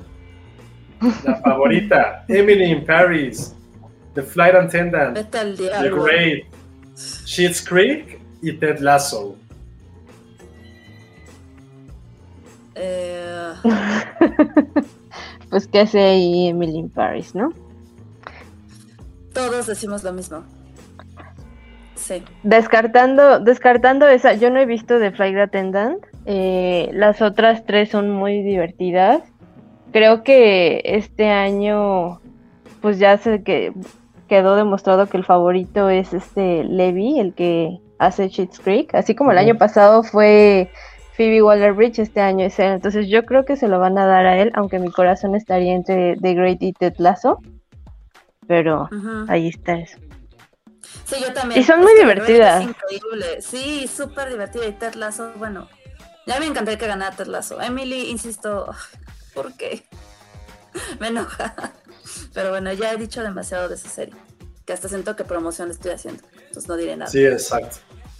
Aquí, o sea, creo que aquí, insisto, creo que también pudo haber estado algún otro tipo serie, pero también está padre que haya como cosas, a excepción de Schitt's Creek, que haya cosas como completamente nuevas, ¿no? O sea, que son de primeras temporadas, nuevas producciones. Creo que sería algo que se estaba alentando durante, pues, durante eso de los Globos de Oro, ¿no? que hubiera como, se atrevieran a poder nominar a cosas nuevas. Tristemente está Emily in Paris, pero también que otras comedias a nivel series también vimos durante, durante este año, ¿no? Creo que la inclusión de The Great fue una muy buena sorpresa. Ahora, ahorita que está más de eso, creo que hasta se merecía más Servant que pudiera estar en la primera en drama, ¿eh? Pero Creo que Servant apenas se estrenó. creo- Pero creo que es la primera será en 2019 y esta segunda temporada se estrenó ya en 2021, entonces según Sí, yo no la- entra en la categoría. No, Ah, claro, la-. Esa que nos dice Eduardo García tendría que estar mil por ciento.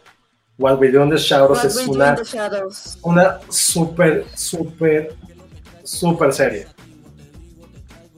Y esa, es- oye, es- esta idea me encanta, ¿eh? Urge que, que, entre- que agreguen la categoría de mejor serie en lengua extranjera. Estaría muy, es una gran idea.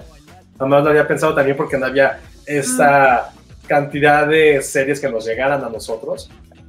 O sea, generalmente creo que eso es algo que también es algo bien padre que ha podido hacer la parte de streaming, ¿no? De que ha comprado, nos ha entregado series que a lo mejor no son completamente nuevas, pero de otros lugares de- del mundo. Y también nos hemos tenido como esa apertura para ver otro tipo de cosas. Y sí, sería, eso sería bien padre. Sí, sería una súper, súper idea que pudiera ocurrir eso. Entonces, ¿Sabes ahí. cuál. ¿Sabes cuál otra también podría estar en lugar de Emily in Paris? La de High Fidelity. Ahora, ahí que hubiera pasado, se porque. canceló, esa se canceló solamente hubo una temporada. O sea, yo creo que también por eso. Que es injusto, vaya, o sea, ya nada más porque se canceló no me van a reconocer el trabajo que hice. No sé, o sea, a lo mejor en. O que la, categoría o que la pongan en miniserie. Ajá, exacto. Y ya hablando de miniseries, Normal People, The Queen's Gambit, que todo el mundo está en éxtasis, Small Axe, The Undoing y Unorthodox. Yo creo que esa es como la más balanceada, ¿eh? Y la más interesante al mismo tiempo. O sea, creo que lo que ocurrió con The Queen's Gambit, este fenómeno que hubo, es algo como incomprensible. Normal People, que, que creo que aquí fuimos como el podcast oficial de, de esa miniserie. The Undoing, que creo que es que su final estuvo bien pinche. Y Unorthodox, que también aquí la, la platicamos bastante y que creo que también a un nivel social también tuvo otro tipo de, de argumentos. Y aquí, o sea, Small Axe, ¿cuál es? No, sé, esa es la única que no. Porque aquí, pues, son puras series. no. Mm, Small Axe, no sé. Es con John Boyega. Prime, entonces. No. Pues aquí creo que sí, la, la gran favorita va a ser Queen's Gambit. Pero bueno. Yo pensé que iban a nominar a I Know This Much Is True. Porque todo el mundo también estaba hablando de ella. Y nada más se llevó pues, la no- nominación de actor. Pero yo pensé que iba a entrar en como serie también. Pero pues, Pues no, y, y generalmente como, y todas las de actuación, pues sí están muy enfocadas a, a estas series que, que platicamos. O sea, creo que por ahí algo que es una serie que no estuvo nominada y está Jim Parsons, que es por Hollywood. Una serie que también es medio... También Ryan Murphy mega consentido de todos los pinches premios. Pero fíjate que Jim Parsons no es lo mejor de esa serie. Yo ni me acuerdo si la acabé de ver ahí, pero ahí, por, por ejemplo, ¿ahí quién es lo mejor entonces? ¿Cómo? O sea, ¿quién dirías que es lo mejor de esa serie entonces?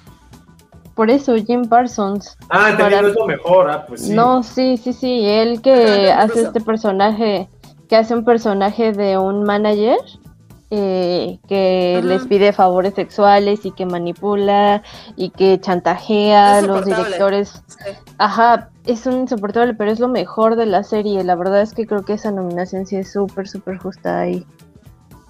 Sí, Em, y ahorita que decía Ale, I know this much is true, está nominado Mark Ruffalo para actor de miniserie. ¿Viste que- que ahora sí nominaron a Daisy Edgar Jones, pero no nominaron a Paul Mescal por Normal People, Sí, Sí, exacto. a diferencia de lo que hicieron en los Emmys. Este, en nominaciones ahí también de miniseries a mí me falta eh, Little Fires Everywhere. La verdad es que a mí esta serie de, de Amazon Prime me gustó muchísimo y creo que también las Sí. actuaciones de ellas dos faltaron. Claro, tienes toda la razón, no recordaba la de Little Fire 16. Kerry Washington y Reese Witherspoon lo hacen increíble. Y sí, pudieron haber estado nominada esa, esa miniserie ni- sin ningún problema.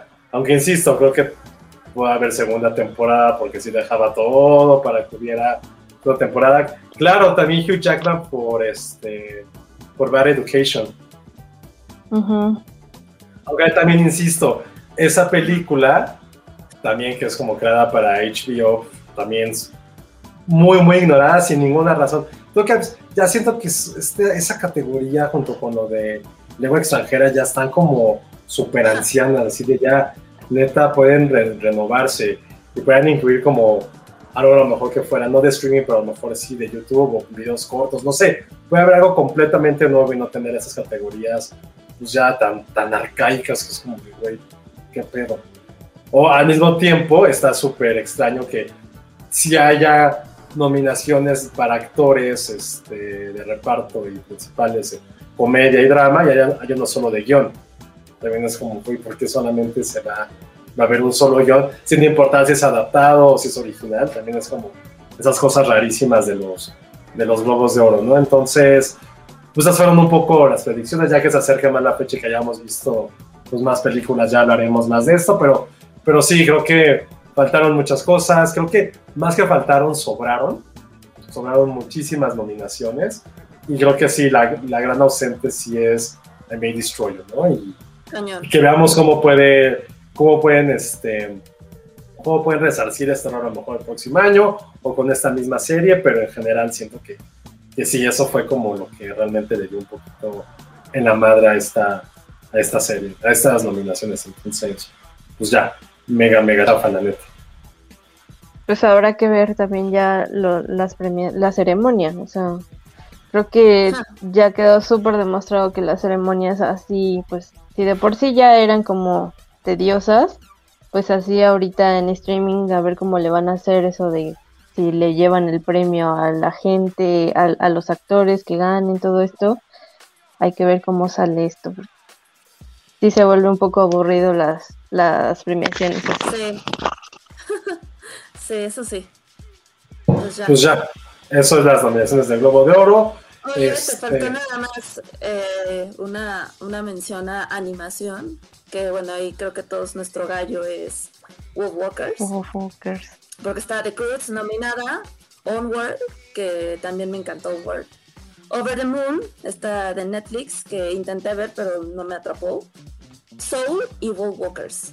Entonces, pues ahí... Yo me iría por Wolfwalkers o en dado caso Onward. Creo que va a ser sola ahí no, no creo que haya como mucha, mucha competencia, la neta. Ahí tristemente, o sea, no me encantaría, pero sí creo que, que la maquinaria Pixar con dos y, y que hablara de ese tema, la pandemia, bla, bla, bla. Entonces, y Wolfwalkers, como sea, pues es una película que a lo mejor en, en 2D, que prácticamente sí es extranjera para los ojos de, de cómo se ve en Hollywood, porque es de es una coproducción irlandesa, británica, irlandesa con, Reino Unido. Pero a mí, a mí sí, para mí World Walker sí es de, lo, fue de mis películas favoritas así en general, ni siquiera por animación, como en general del año. Entonces, pues, pues ojalá lo llevara, se lo podría llevar, pero pues está medio, va a estar un poco complicado, la neta. También de banda sonora eh, que van Atticus Ross y Trent Reznor contra ellos mismos en Mank y Soul. Ah, claro. También yo creo que seguro se la llevan. Ah, sí. Pero yo sí creo que para mí lo mejor de Mank fue la música. También música creada con solamente instrumentos y tecnología de los años 40 y que sí te hacía sentir una película de antaño. Para mí sí fue lo mejor de, de Mank junto con la fotografía. Entonces ahí sí, ahí sí para que que no vio tanto Mank, ahí le daría completamente ese globo de Oscar, ese globo de Oscar, ¿no? ese globo de oro y el Oscar de una vez por, por lo que hicieron con Mank. Entonces, bien, bien ahí por, por todos estos, por el Atticus y por Trent Reznor. Y pues ya, ya hablamos de esto, no sé si quieren que hablemos rápidamente, porque ahí también no quiero que sea un monólogo, de Sundance, de los premios que, del Festival de Cine que, que pudimos cubrir. Así que eres rapidísimo. Y ya de todas maneras, este, pues anunciarles que vamos a, a hacer algo especial al respecto, ¿no? Ah, sí, si quieres, al final. Pues de Sundance, la verdad, este, era el festival que yo tenía como más ganas de asistir en mi vida, no importara que fuera virtual o, o como o, o en vivo, en la nieve, allá en Utah. Y, y la verdad, este, no hubo ninguna película que me volara la cabeza. Creo que nunca había visto tantas en tan poco tiempo. Y eso es algo que platicamos la vez pasada, ¿no? Que a veces con, con este con Sundance, como es el primer gran festival del año, pues no sabes lo que te vas a encontrar. Pero, insisto, no hubo ninguna cinta que dijera, wow, qué pedo que estoy viendo, me encanta, y es lo que es como mi género, subgénero favorito, como este cine independiente, pero en sí hubo, sí hubo algunas cosas que me gustaron, pero tampoco nada del otro mundo. Incluso la película que ganó, o sea, siento que fue como, güey, neta, esta película, esta película muy convencional en todos los aspectos, perdón. Ajá. Muy bonita la historia, qué padre, todo el mundo va a llorar, cosa que es cierto. Pero pues, güey, es una película que insisto, la pudiste haber visto. Es película como de camión a Toluca, la neta. Y que haya ganado Sundance, y aparte no solamente ganó, Sí. arrasó, ganó mejor director, audiencia, el jurado, que fue como, güey, ¿quién fue el jurado? Mis tías que quieren llorar ¿Sabes a mí que me sorprendió más? O sea, el hecho de que premiaran algo que aparte es un remake. O sea, yo estoy muy contenta con la Sí. nominación, digo, con el premio, digo, qué bien. Pero tampoco es como que, vaya, hayan destapado, no sé, el misterio del arca. O sea, es algo que ya habíamos visto, algo que, no sé, o sea, insisto, era un remake. Que no está mal. Sí, ¿eh? y a- Yo creo que el remake está muy bien hecho. No, es mejor que la original, la neta. Mucho mejor que la original. En muchos aspectos. Pero bueno, hablamos de esta película que se llama Coda, que ahorita ya es muy famosa porque actuó Eugenio Derbez. Pero es una película. Eh, yo ya son remake, podemos dar como spoiler, ¿no? Aparte tampoco es tanta ciencia. Es de una familia sordomuda, pero la, ni- la hija, la hija menor, tiene una voz espectacular. O sea, es como ver y entra al coro de la escuela como en Glee. Pero eh, es como este conflicto de que si canto me voy a alejar de mi familia porque me quieren becar a una escuela de música y tengo un maestro que me apoya, pero mi familia no le entiende y más porque es sordomuda, entonces como que no, jamás van a entender lo que yo quiero hacer. Esa parte está muy bien, la verdad sí, sí me gustó. Es otro gran plus es que sale el chico de, de Sing Street, está increíble como verlo ya de puberto casi adulto, pero la película es muy convencional, no toma nada de riesgos, eh, se va como por un script muy, muy detallado, muy ese es el arquetipo del maestro que va a hacer lo imposible por, por ayudarte. Y la chica que está en conflicto porque crecer significa cortar el cordón umbilical, pero ella rescata a su familia porque ella escucha y bla, bla, bla. Entonces fue una película que tal cual, o sea, muy de Hallmark, muy así, fórmula también perfecta de Oscar, pero no para un festival como Sundance, que si bien tampoco se haya tomado su ciudad tantos riesgos, si ves el historial de las películas que han ganado y que han participado, y que en cierta forma son como, güey, qué increíble como esta generación de películas, o sea, no es tampoco como, como Khan que se, que se derrite por todo este, este, este, esta obra europea, o Toronto que ya es mil veces más comercial, cada festival tiene como su propia identidad, y siento que esta sí cumple como, como con los estándares de producción de algo que sería Sundance, pero no para llevarse, insisto, los tres premios principales, audiencia, director y, y de jurado. Creo que fue una, una es algo que no, no, no, me gustó en la particular.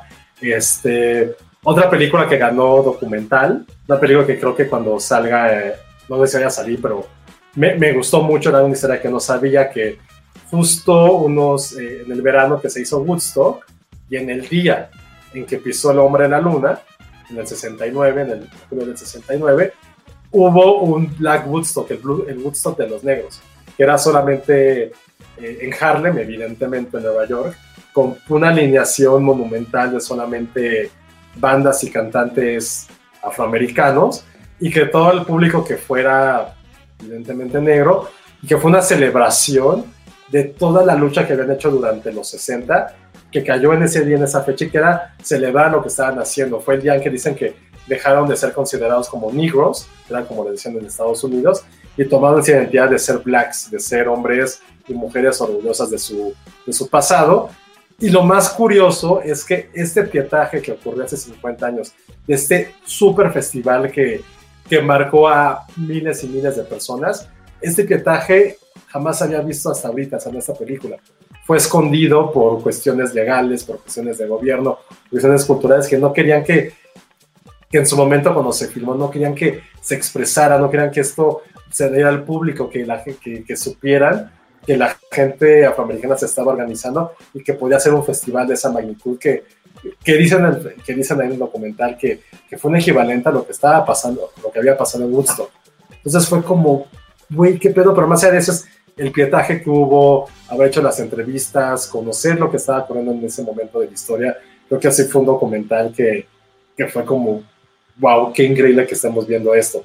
Y ya pues nada más hablando más de la parte mexicana, eh, ganó Natalia Almada, una documentalista, tenía mucho tiempo que, que, no trabajaba, que no hacía cine porque había tenido a sus hijos.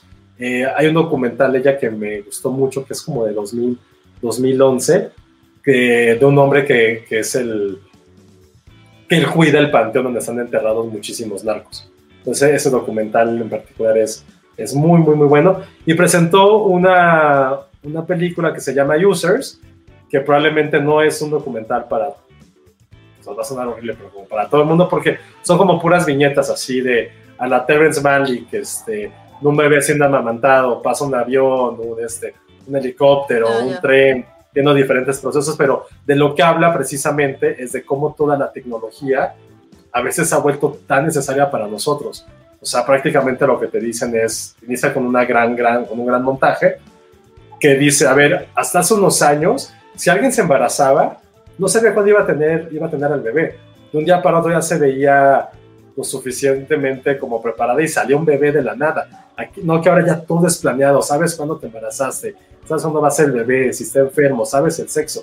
Y hasta hace 50 años eso no ocurría. Y, con y, y la siguiente escena es un bebé que empieza a llorar y una cuna inteligente empieza a mecerlo y el bebé se duerme. Y es lo que dice la directora, que es quien lo, está, quien escribe y, medio, y lo narra algunas cosas, que dices, güey, es que hasta qué punto mi hijo va a preferir estar con una máquina perfecta que estar, que, que estar con un ser humano, conmigo que soy su madre, que estoy lleno de imperfecciones. ¿Qué, estamos, ¿Qué tipo de seres humanos estamos criando? ¿Cómo va a ser el futuro donde a lo mejor ya no van a conocer lo que es el sabor del agua de un manantial? Lo que todo va a ser procesado pero al mismo tiempo qué bueno que podemos procesar agua de los desechos o del drenaje para que la podamos usar. Entonces siempre como que pone esta, como esta contraposición de hasta ahora nos ayuda la tecnología, pero al mismo tiempo nos hace, nos hace inútiles. Y, por ejemplo, fue filmada durante los este, incendios de California de hace unos meses. Y se ve que ahí la naturaleza es como fuck you, tecnología, porque no pudiste detener estos fuegos, no los pudiste predecir y pues, les estamos ganando. Y luego pasando otra escena de un hombre que vive así como en un, este, en un campo petrolero y solamente vive con su perro y que no ha visto a gente en 6, 7 meses. Y le preguntan, oye, pero si hay internet, si hay libros, hay como televisión, pues no te aburres. Y él dice, no, con que esté con mi perro soy feliz. Es como dices, güey, ahora sí la tecnología te da, nos da a nosotros tantas cosas y lo dijimos al inicio del podcast, ¿no? De todo lo que la gente que, que tiene o no tiene servicios de streaming. Y este cabrón en medio de la nada solamente es feliz con su perro. O sea, que ya todos los avances tecnológicos solamente quiere estar con su perro, trabajar a cierta hora y lo demás, estar echado, estar echado en su casa viendo cómo cómo nace así como brotes de petróleo. Este, este documental que se llama Users de, la Almada me, me, gustó mucho, la verdad, sí, sí, sí me pegó en, ciertas cosas. Y otra película mexicana que, que ganó en zonas, que nunca había ganado tantas películas, o que hubiera intervención mexicana eh, en esto, eh, se llama Hijos de Monarca, la nueva película que protagoniza Tenoch Huerta, y ganó un premio que se les da como 20 mil dólares en efectivo al director sí tiene como una temática eh, cultural o de tecnología o algo así. Y pues la película no le tenía nada de ganas, fue como que dije, mira, tengo que ver porque es algo de México y por cualquier cosa. Por ahora también me, me sorprendió, está como dividido, narrada en dos partes en Nueva York porque Tenoch interpreta a un, este, a un biólogo que está experimentando con las mariposas monarcas, porque de niño vivía en Michoacán, justo como en este pueblo que se llama Gangueo, donde pasa todo lo de las mariposas monarcas, y hay como una historia de algo que le pasó en su infancia, cómo se repercutió no solamente en él, pero en su hermano, y cómo todo esto es como bagaje cultural que habla sobre la muerte, sobre el perdón, sobre cosas metafísicas que tienen que ver mucho con, las con la leyenda de la mariposa monarca, sobre todo en Michoacán, de que se cree que algunas, este, algunas almas se convierten en, en mariposas. Entonces, como él estando en Nueva York, quiere modificar completamente las mariposas sin realmente saber que lo que está modificando es su propia vida. Entonces ya, ese es como el mensaje cursi, pero me gustó mucho, la verdad. Y la fotografía es espectacular, o sea, si ves esos tonos ocres michoacanos de cómo está volando la mariposa, cómo se llena el cielo cuando ella se cuando toma vuelo en cierta manera, y ves ese contraste de ese Nueva York lleno de coches, lleno de edificios, gris, oscuro, en invierno y el contraste de lo que es México, ¿no? Entonces, también habla, eh, toca temas de migración y todo eso, pero esas fueron las películas que, mexicanas que estuvieron en Sundance, que, que ganaron, y que esperemos que por lo menos la de Coda, que creo que así se debe estrenar, ya sea por, por parte de Diamond Films o alguna compañía de streaming, pero insisto, sí está, está bien, pues, pero, pero no para haber ganado, la verdad, así sí me decepcionó mucho en algunas cosas el festival. Y ya nada más que por último, que creo que ya va a ser una constante lo que vamos a empezar a ver, es que ya, ya arrancaron todas estas películas de, como con temática de la pandemia. Entonces ya vamos a empezar a ver ese tipo de cintas.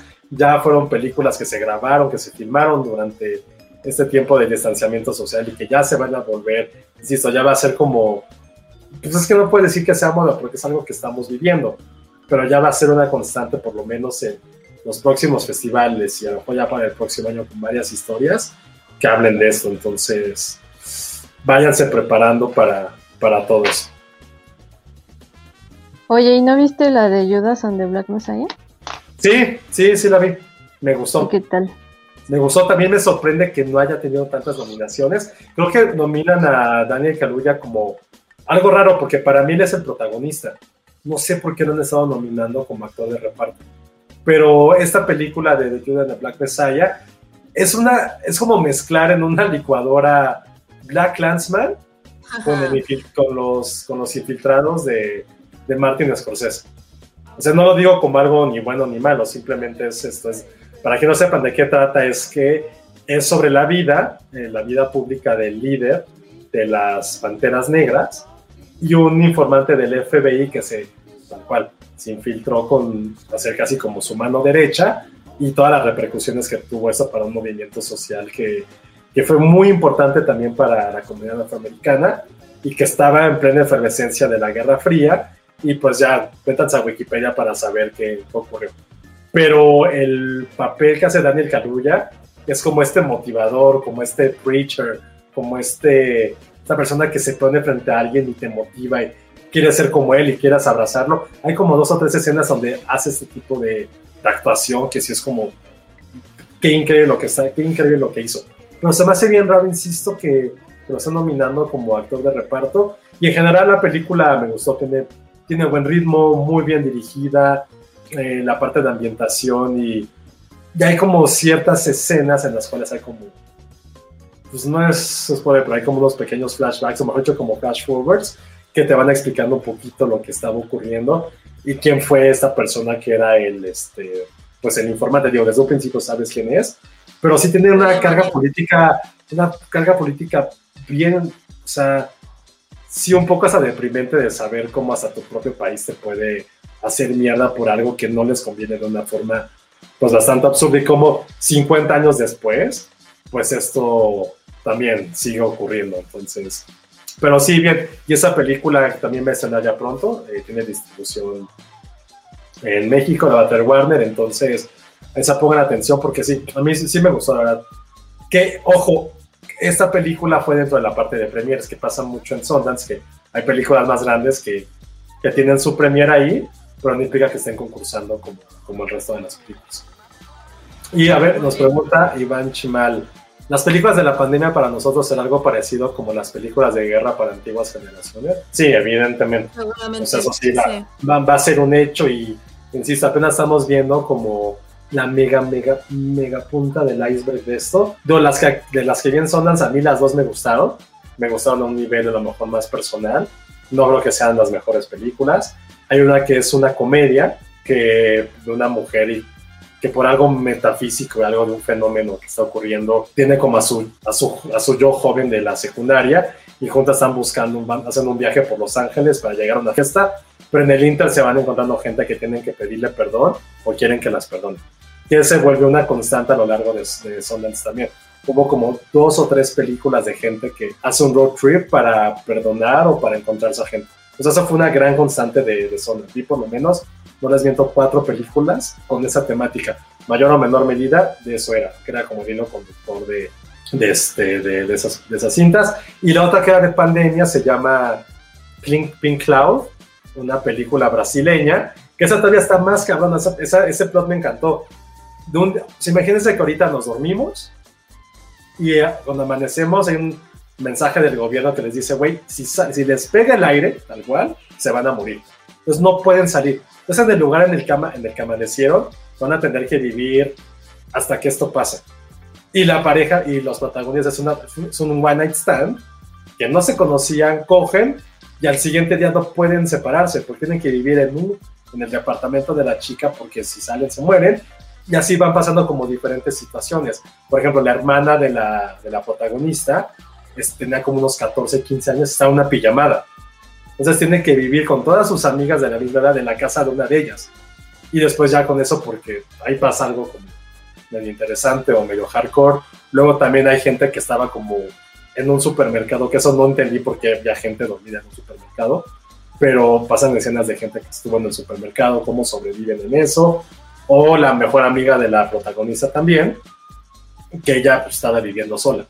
Entonces durante mucho tiempo está completamente sola, aislada, y también así pasan como diferentes cosas. Esa película en lo particular se me hizo muy interesante, creo que el plot se arruina pues, a la mitad de la película, creo que era un gran cortometraje, pero insisto, ya está padre que empecemos a ver películas de la pandemia, y esas fueron como algunas cosas que, que pudimos ver en, en Sundance, que insisto, no es que me haya como roto mi corazón, pero sí esperaba películas así que dijera, what the fuck está pasando, pero eh, esperen, vamos a hacer un podcast especial de todo lo que vimos en Sundance, que vamos a estar con dos personas que yo, que yo quiero bastante, me caen muy bien y que, y que admiro profesionalmente, que son Ernesto Díaz Martínez y con Oscar Uriel.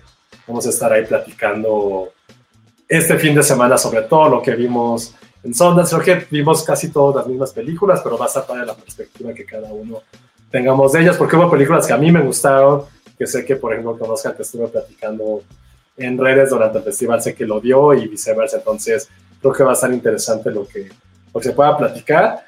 Y pues eso fue lo que vimos en Sundance. Eh, hay una reseña que hicimos de las películas ganadoras en, en Donde chequenla. Y en Filmsteria estamos haciendo día por día de las 3, 4 que veíamos, hacemos como pequeños resumencitos de, de las películas que, que, pudimos ver. Esperemos que algunas las podamos ya ver este, en cines o en festivales.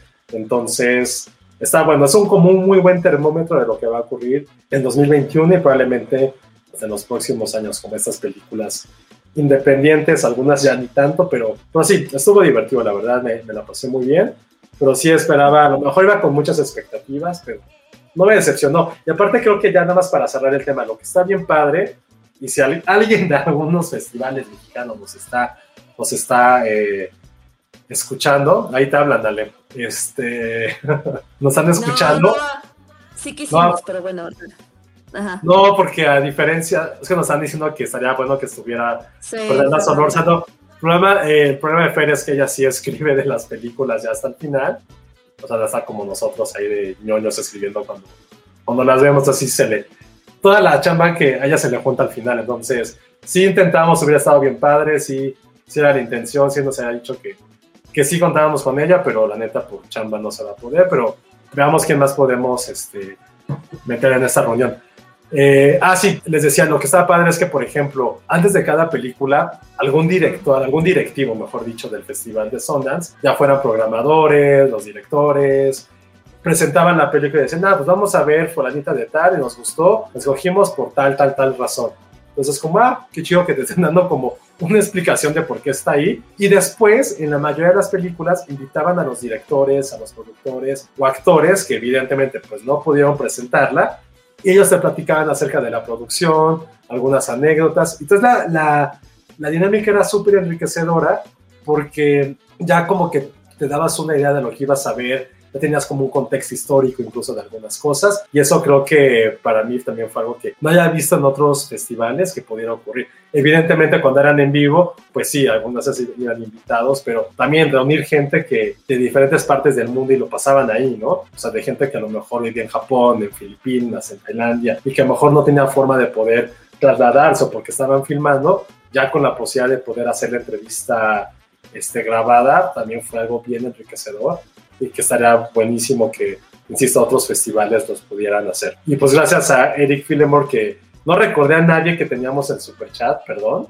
pero gracias por tus 20 pesos para Elsa, que si sabemos que se registró para, para la vacuna, él ya está a dos canas de registrarse, entonces esperemos que, que, lo haya hecho y si no, desde aquí le decimos que, que va a despotricar porque creo que nadie pudo acceder a ese sitio, pero pues aquí le decimos este, buenas vibras a él y a, y a Pati la bolita roja sobre todo, ¿no? Que ojalá, ojalá todo esté chido. Exacto. Y pues ya eso fue del Sundance. No, ya, ya hablaremos más al respecto de eso, pero, pero sí, sí estuvo padre y, y revisen las reseñas que hicimos. Súper. Muy bien. Pues ya les estaremos poniendo en nuestras redes cuando va a ser el especial para que estén atentos. Y pues antes de irnos, muchas gracias Carmen por, por sí. darnos instrucciones, por educarnos sobre, sobre The Weeknd y sobre toda y sobre toda la música de pues ya de es que sí, ya de late millennial, ¿no? No, sí, no, The. Weeknd, sí, Weeknd ya es late millennial, ¿no? O sea, no es generación Z, pero no es millennial pura, no es millennial pura sangre como uno que ya, que ya vivió sus años, ¿no? Y que No, recuerda la- y que recuerdas, no, tú eres la más joven de todas, Carmen. O sea, Pero ahora sí, ya los, los artistas de ahora ya, ya todavía, ya les saco ahí. Tengo que estar revisando porque sí está difícil. ¿qui- ¿Quiénes son los artistas de ahora? Pues no sé.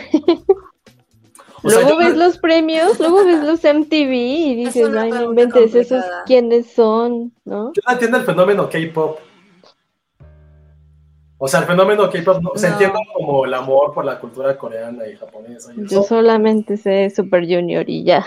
pero no entiendo, no entiendo el amor que se les tiene a BTS, a, a esas bandas, porque, o sea, a lo mejor podrás desde mi privilegio otra vez, pero por ejemplo, todavía cuando, o sea, Ah. estaba en la primaria y secundaria y te gustaba, no sé, los Backstreet Boys, digo, por lo menos como que medio conocías el idioma, ¿sabes? Y podías entender a lo mejor las canciones. Pero con los del K-pop, ahora, La- ¿no? es una pendejada, cantan en coreano, ¿no? O, o tienen canciones en inglés. No, no, no de sé. repente, Sí. Ah, ya cantan en Eh, inglés, ok. la música es el idioma universal, Josué, no importa en qué idioma estén cantando. No, pero también, o sea, ah, Blackpink me gustan, ¿eh, Nora? Las Blackpink sí las sigo en Instagram. Porque como saben, tengo un pequeño fetiche con, con ciertas cosas asiáticas. Este, sí, sí sigo a Blackpink, que es como bien Blackpink. Gracias por hacerme mi cuarentena. Taylor Swift y Ariana Grande no, Ariana Grande y Taylor Swift son, hasta Ale que ya es treintona las escucha. A mí sí me gusta Ariana Grande y Taylor Swift. Sí, o sea, esas no, no, el, pedo son las bandas de que ahora usan en TikTok. Me pues, encanta Dua Lipa y también me gusta mucho Miley Cyrus. Sí, pero pues es que tú porque estás traumada con Disney, ya eso no cuenta. Pero no, pero Dua Lipa no es generación K-pop. Dua Lipa, o sea, ya estuvo en el Corona hace que dos años, ¿no, Carmen? No, ya tiene como tres o cuatro. O sea, ya Dua Lipa no es, no es para centennials, ya es como millennials, como, como Carmen, eso sí, no. Pero sí, no, no, yo sí el fenómeno K-pop, eso sí, nada, es, no, no, no lo entiendo. Y creo que es lo único que, que sí me saca muy cabrón de onda de, de esto nuevo. Porque ya es lo único nuevo, ¿no? Como que dices, güey, pues que música nueva y K-pop. O sea, reggaetón ya no se puede considerar eso, o sea, no, no me. Yo bailaba reggaetón en la universidad, o sea, no mames. Y borracho a veces. Lo que dice ahí Nora Rodríguez tiene toda la razón. Todas las bandas estas que salen de, de TikTok, su música ahí sí ya. Creo que es lo que Ah. me cuesta trabajo. O sea, las, las bandas que salen en, o sea, que pones como su... Pues es que ya muchos artistas salen de TikTok, de que su Sí. canción pegó en TikTok, Exacto. Como Just, es que es como Justin Bieber hace 10, 15 años, salió de YouTube. en YouTube. Ujú. O sea, yo Pues me imagino ahora- que mis, que mis primas van eran como, ¿qué es esa mamada de Justin Bieber? Escuchen Caifanes. O sea, siento que nos vamos a convertir en esas personas muy pronto. Como Elsa, que se Pero queja bueno. de cualquier estupidez que decimos. Pues vamos, pronto vamos a... Pronto todos vamos a hacer nuestras manos impedirlo. No, no, No creo, no creo. Ale. hay que predisponernos. O sea, también siento que es ridículo que alguien de mi edad, por ejemplo, le guste el K-pop. Pues es como, señor, güey, ya, que se clava. O sea, no se hagas en... No me importa nada. O sea, esta onda como. O sea, poser o algo de. Porque ya no me queda nada. Pues ya da igual. O sea, una cosa es que te guste y otra cosa es que digas, ay, sí, me voy a vestir como ellos, ¿no? Y ya ser ahí como. Yo ahorita, si me despeino, tengo pelo de K-popper. A ver, despeínate. Nada más. O sea, ¿cómo es que no sé? Espérate. ¿Estabas peinado, José? No, bueno. Sí, también. Cuando abrimos el chat así de ya, ya hay que conectarnos, lo vi dije. Pero no dije nada. No, sí, Pero- no. Oigan, regresando de Weekend, también no hay que esperar tanto de él. La, la- vino hace un par de años para acá y dio dos shows que la verdad no fueron tan tan acá. Yo espero que esto por ser un mega espectáculo sí, sí le eche ganitas. Ojalá. No, lo vendiste Sí, muy bien. Lo vendiste muy bien, Carmen. Mira, la verdad, la verdad yo sí tengo mucha fe en que si, aunque sea que mande a pedir los cascos de Daft Punk y que ponga ahí a otros dos güeyes y, y, y ya digan, pues ahí está Daft Punk, ¿no? Si los Ah, llevó bueno, a los sí Grammy, cierto. si los llevó a los Grammy, que no diga, ay, pues ya, préstenme los cascos y aquí los voy a poner, ¿no? Ya es Daft Punk, ¿no? Pues ya con eso Claro. ahí nos va a tener a todos bien locos por Sí, tampoco minutos es que que- salgan. No es que sean de- o sea, no es que vayan a estar tocando esos güeyes, o sea, salen con su teclado Casio, con su, o sea, ta, ta, ta, ta, ta, o sea, pueden estar, podemos ser cualquiera de nosotros así. Decimos que somos Daft Punk, tienes toda la razón. Ajá. Sí, no, tal cual, o que salgan así como No Mandalorian, cual. fácil, Josué. Un casco, y hacer así, estar así. hacerla así de repente, no mames, a cualquiera puede ser Daft Punk en ese sentido. Obviamente Daft Punk ha dicho lo, que, que obviamente no desperdiciarán la oportunidad de estar en shows así, que sí, sí son ellos, que hay veces que la gente no les cree porque traen el casco y así, pero pues sí puede pasar. Puede ser, pero nos vendiste muy bien de Weekend, no estás arrepintiendo. Vamos el domingo, este... Vamos, vamos a tuitear el, el tuitearemos el, el show de medio tiempo en, en Filmsteria. Esa va a ser nuestra tarea del fin de semana. Muy Sí, bien. ahí me avisan. Sí. Pues ya Obvio, está. obvio, Carmen. ¿Qué- qué nos Carmen? ¿cuáles son tus redes, tus redes sociales, Carmen, para que la gente te siga y te pueda ir? Este, si no les gusta el show de medio tiempo, escriban a Carmen. No, yo soy la responsable Sí. sí, tú Es eres la Carmen- responsable por... por estarles recomendando a The Weeknd. Bueno, es Carmen G. Cuevas en Instagram y mcarmen-gc en Twitter. Muy bien, gracias, Carmen. Te esperamos pronto para hablar más de los Globos de Oro cuando ya hagamos todas las, las películas. Hay que, Ale, Ale, hay que Ale me Eh. pase Minari y Ah, la de pues, Billie eh. Holiday. Ahorita platicamos, Carmen. Eh, yo soy arra- arroba Ale Kazagi en todas mis redes. Gracias, Carmen, por acompañarnos. No, ustedes por invitarme. y pues síganos en arroba Filmsteria. Chequen nuestras redes para decirles cuando haremos nuestro especial de, de Sundance. Vamos a estar ahí en el Super Bowl. Ahí sí, vamos a estar ahí, vamos a estar titulando desde, desde nuestras casas para el Super Bowl. Y pues muchas gracias a todos por, por escucharnos. Según iba a ser un podcast de una hora porque estaba Carmen, no queríamos darle mucho tiempo, pero se puso cabrón el chisme. Duró dos horas. Perdona a todos que van a tener que, que editar esto. Sigan el TikTok de, de Filmsteria. Ahí está Nora haciendo cosas bastante, bastante chidas. Y pues sobre todo eso, saludos a, a Patty, a Elsa, a Penny y a todos ustedes que, que estén pasando por una situación complicada por esta maldita pandemia. Pues esperemos que por lo menos esas dos horas de escuchar nuestras estupideces les ayude en algo. Y sí, quéjense de los globos de oro, no importa lo que la gente les diga. Ustedes nos votan, pero ustedes ven las películas. Si quieren demostrar su, su furia porque no nominaron a su película o a su actor, a su director, háganlo, ¿qué va a pasar? Ya, estamos en pandemia, ¿qué más? ¿Qué, qué peor puede pasar? Entonces, háganlo y pues muchas gracias a todos, nos escuchamos la, la próxima semana y pues gracias por estar aquí. Adiós.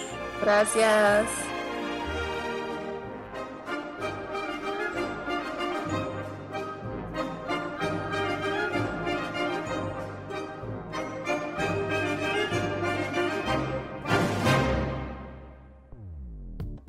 Dixo presentó Filmsteria, con Penny Oliva, Alejandro Alemán y Josué Corro. La producción de este podcast corrió a cargo de Verónica Hernández. Coordinación de producción, Verónica Hernández. Dirección general, Dani Sadia.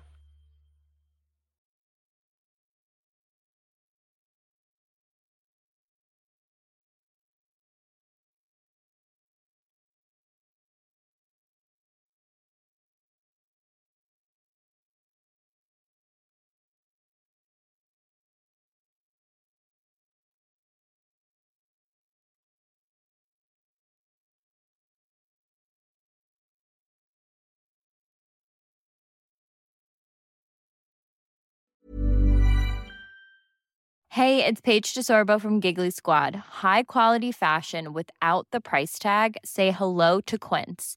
I'm snagging high-end essentials like cozy cashmere sweaters, sleek leather jackets, fine jewelry, and so much more. With Quince being 50 to 80% less than similar brands. And they partner with factories that prioritize safe, ethical, and responsible manufacturing. I love that. Luxury quality within reach. Go to quince.com slash style to get free shipping and 365 day returns on your next order. Quince.com slash style.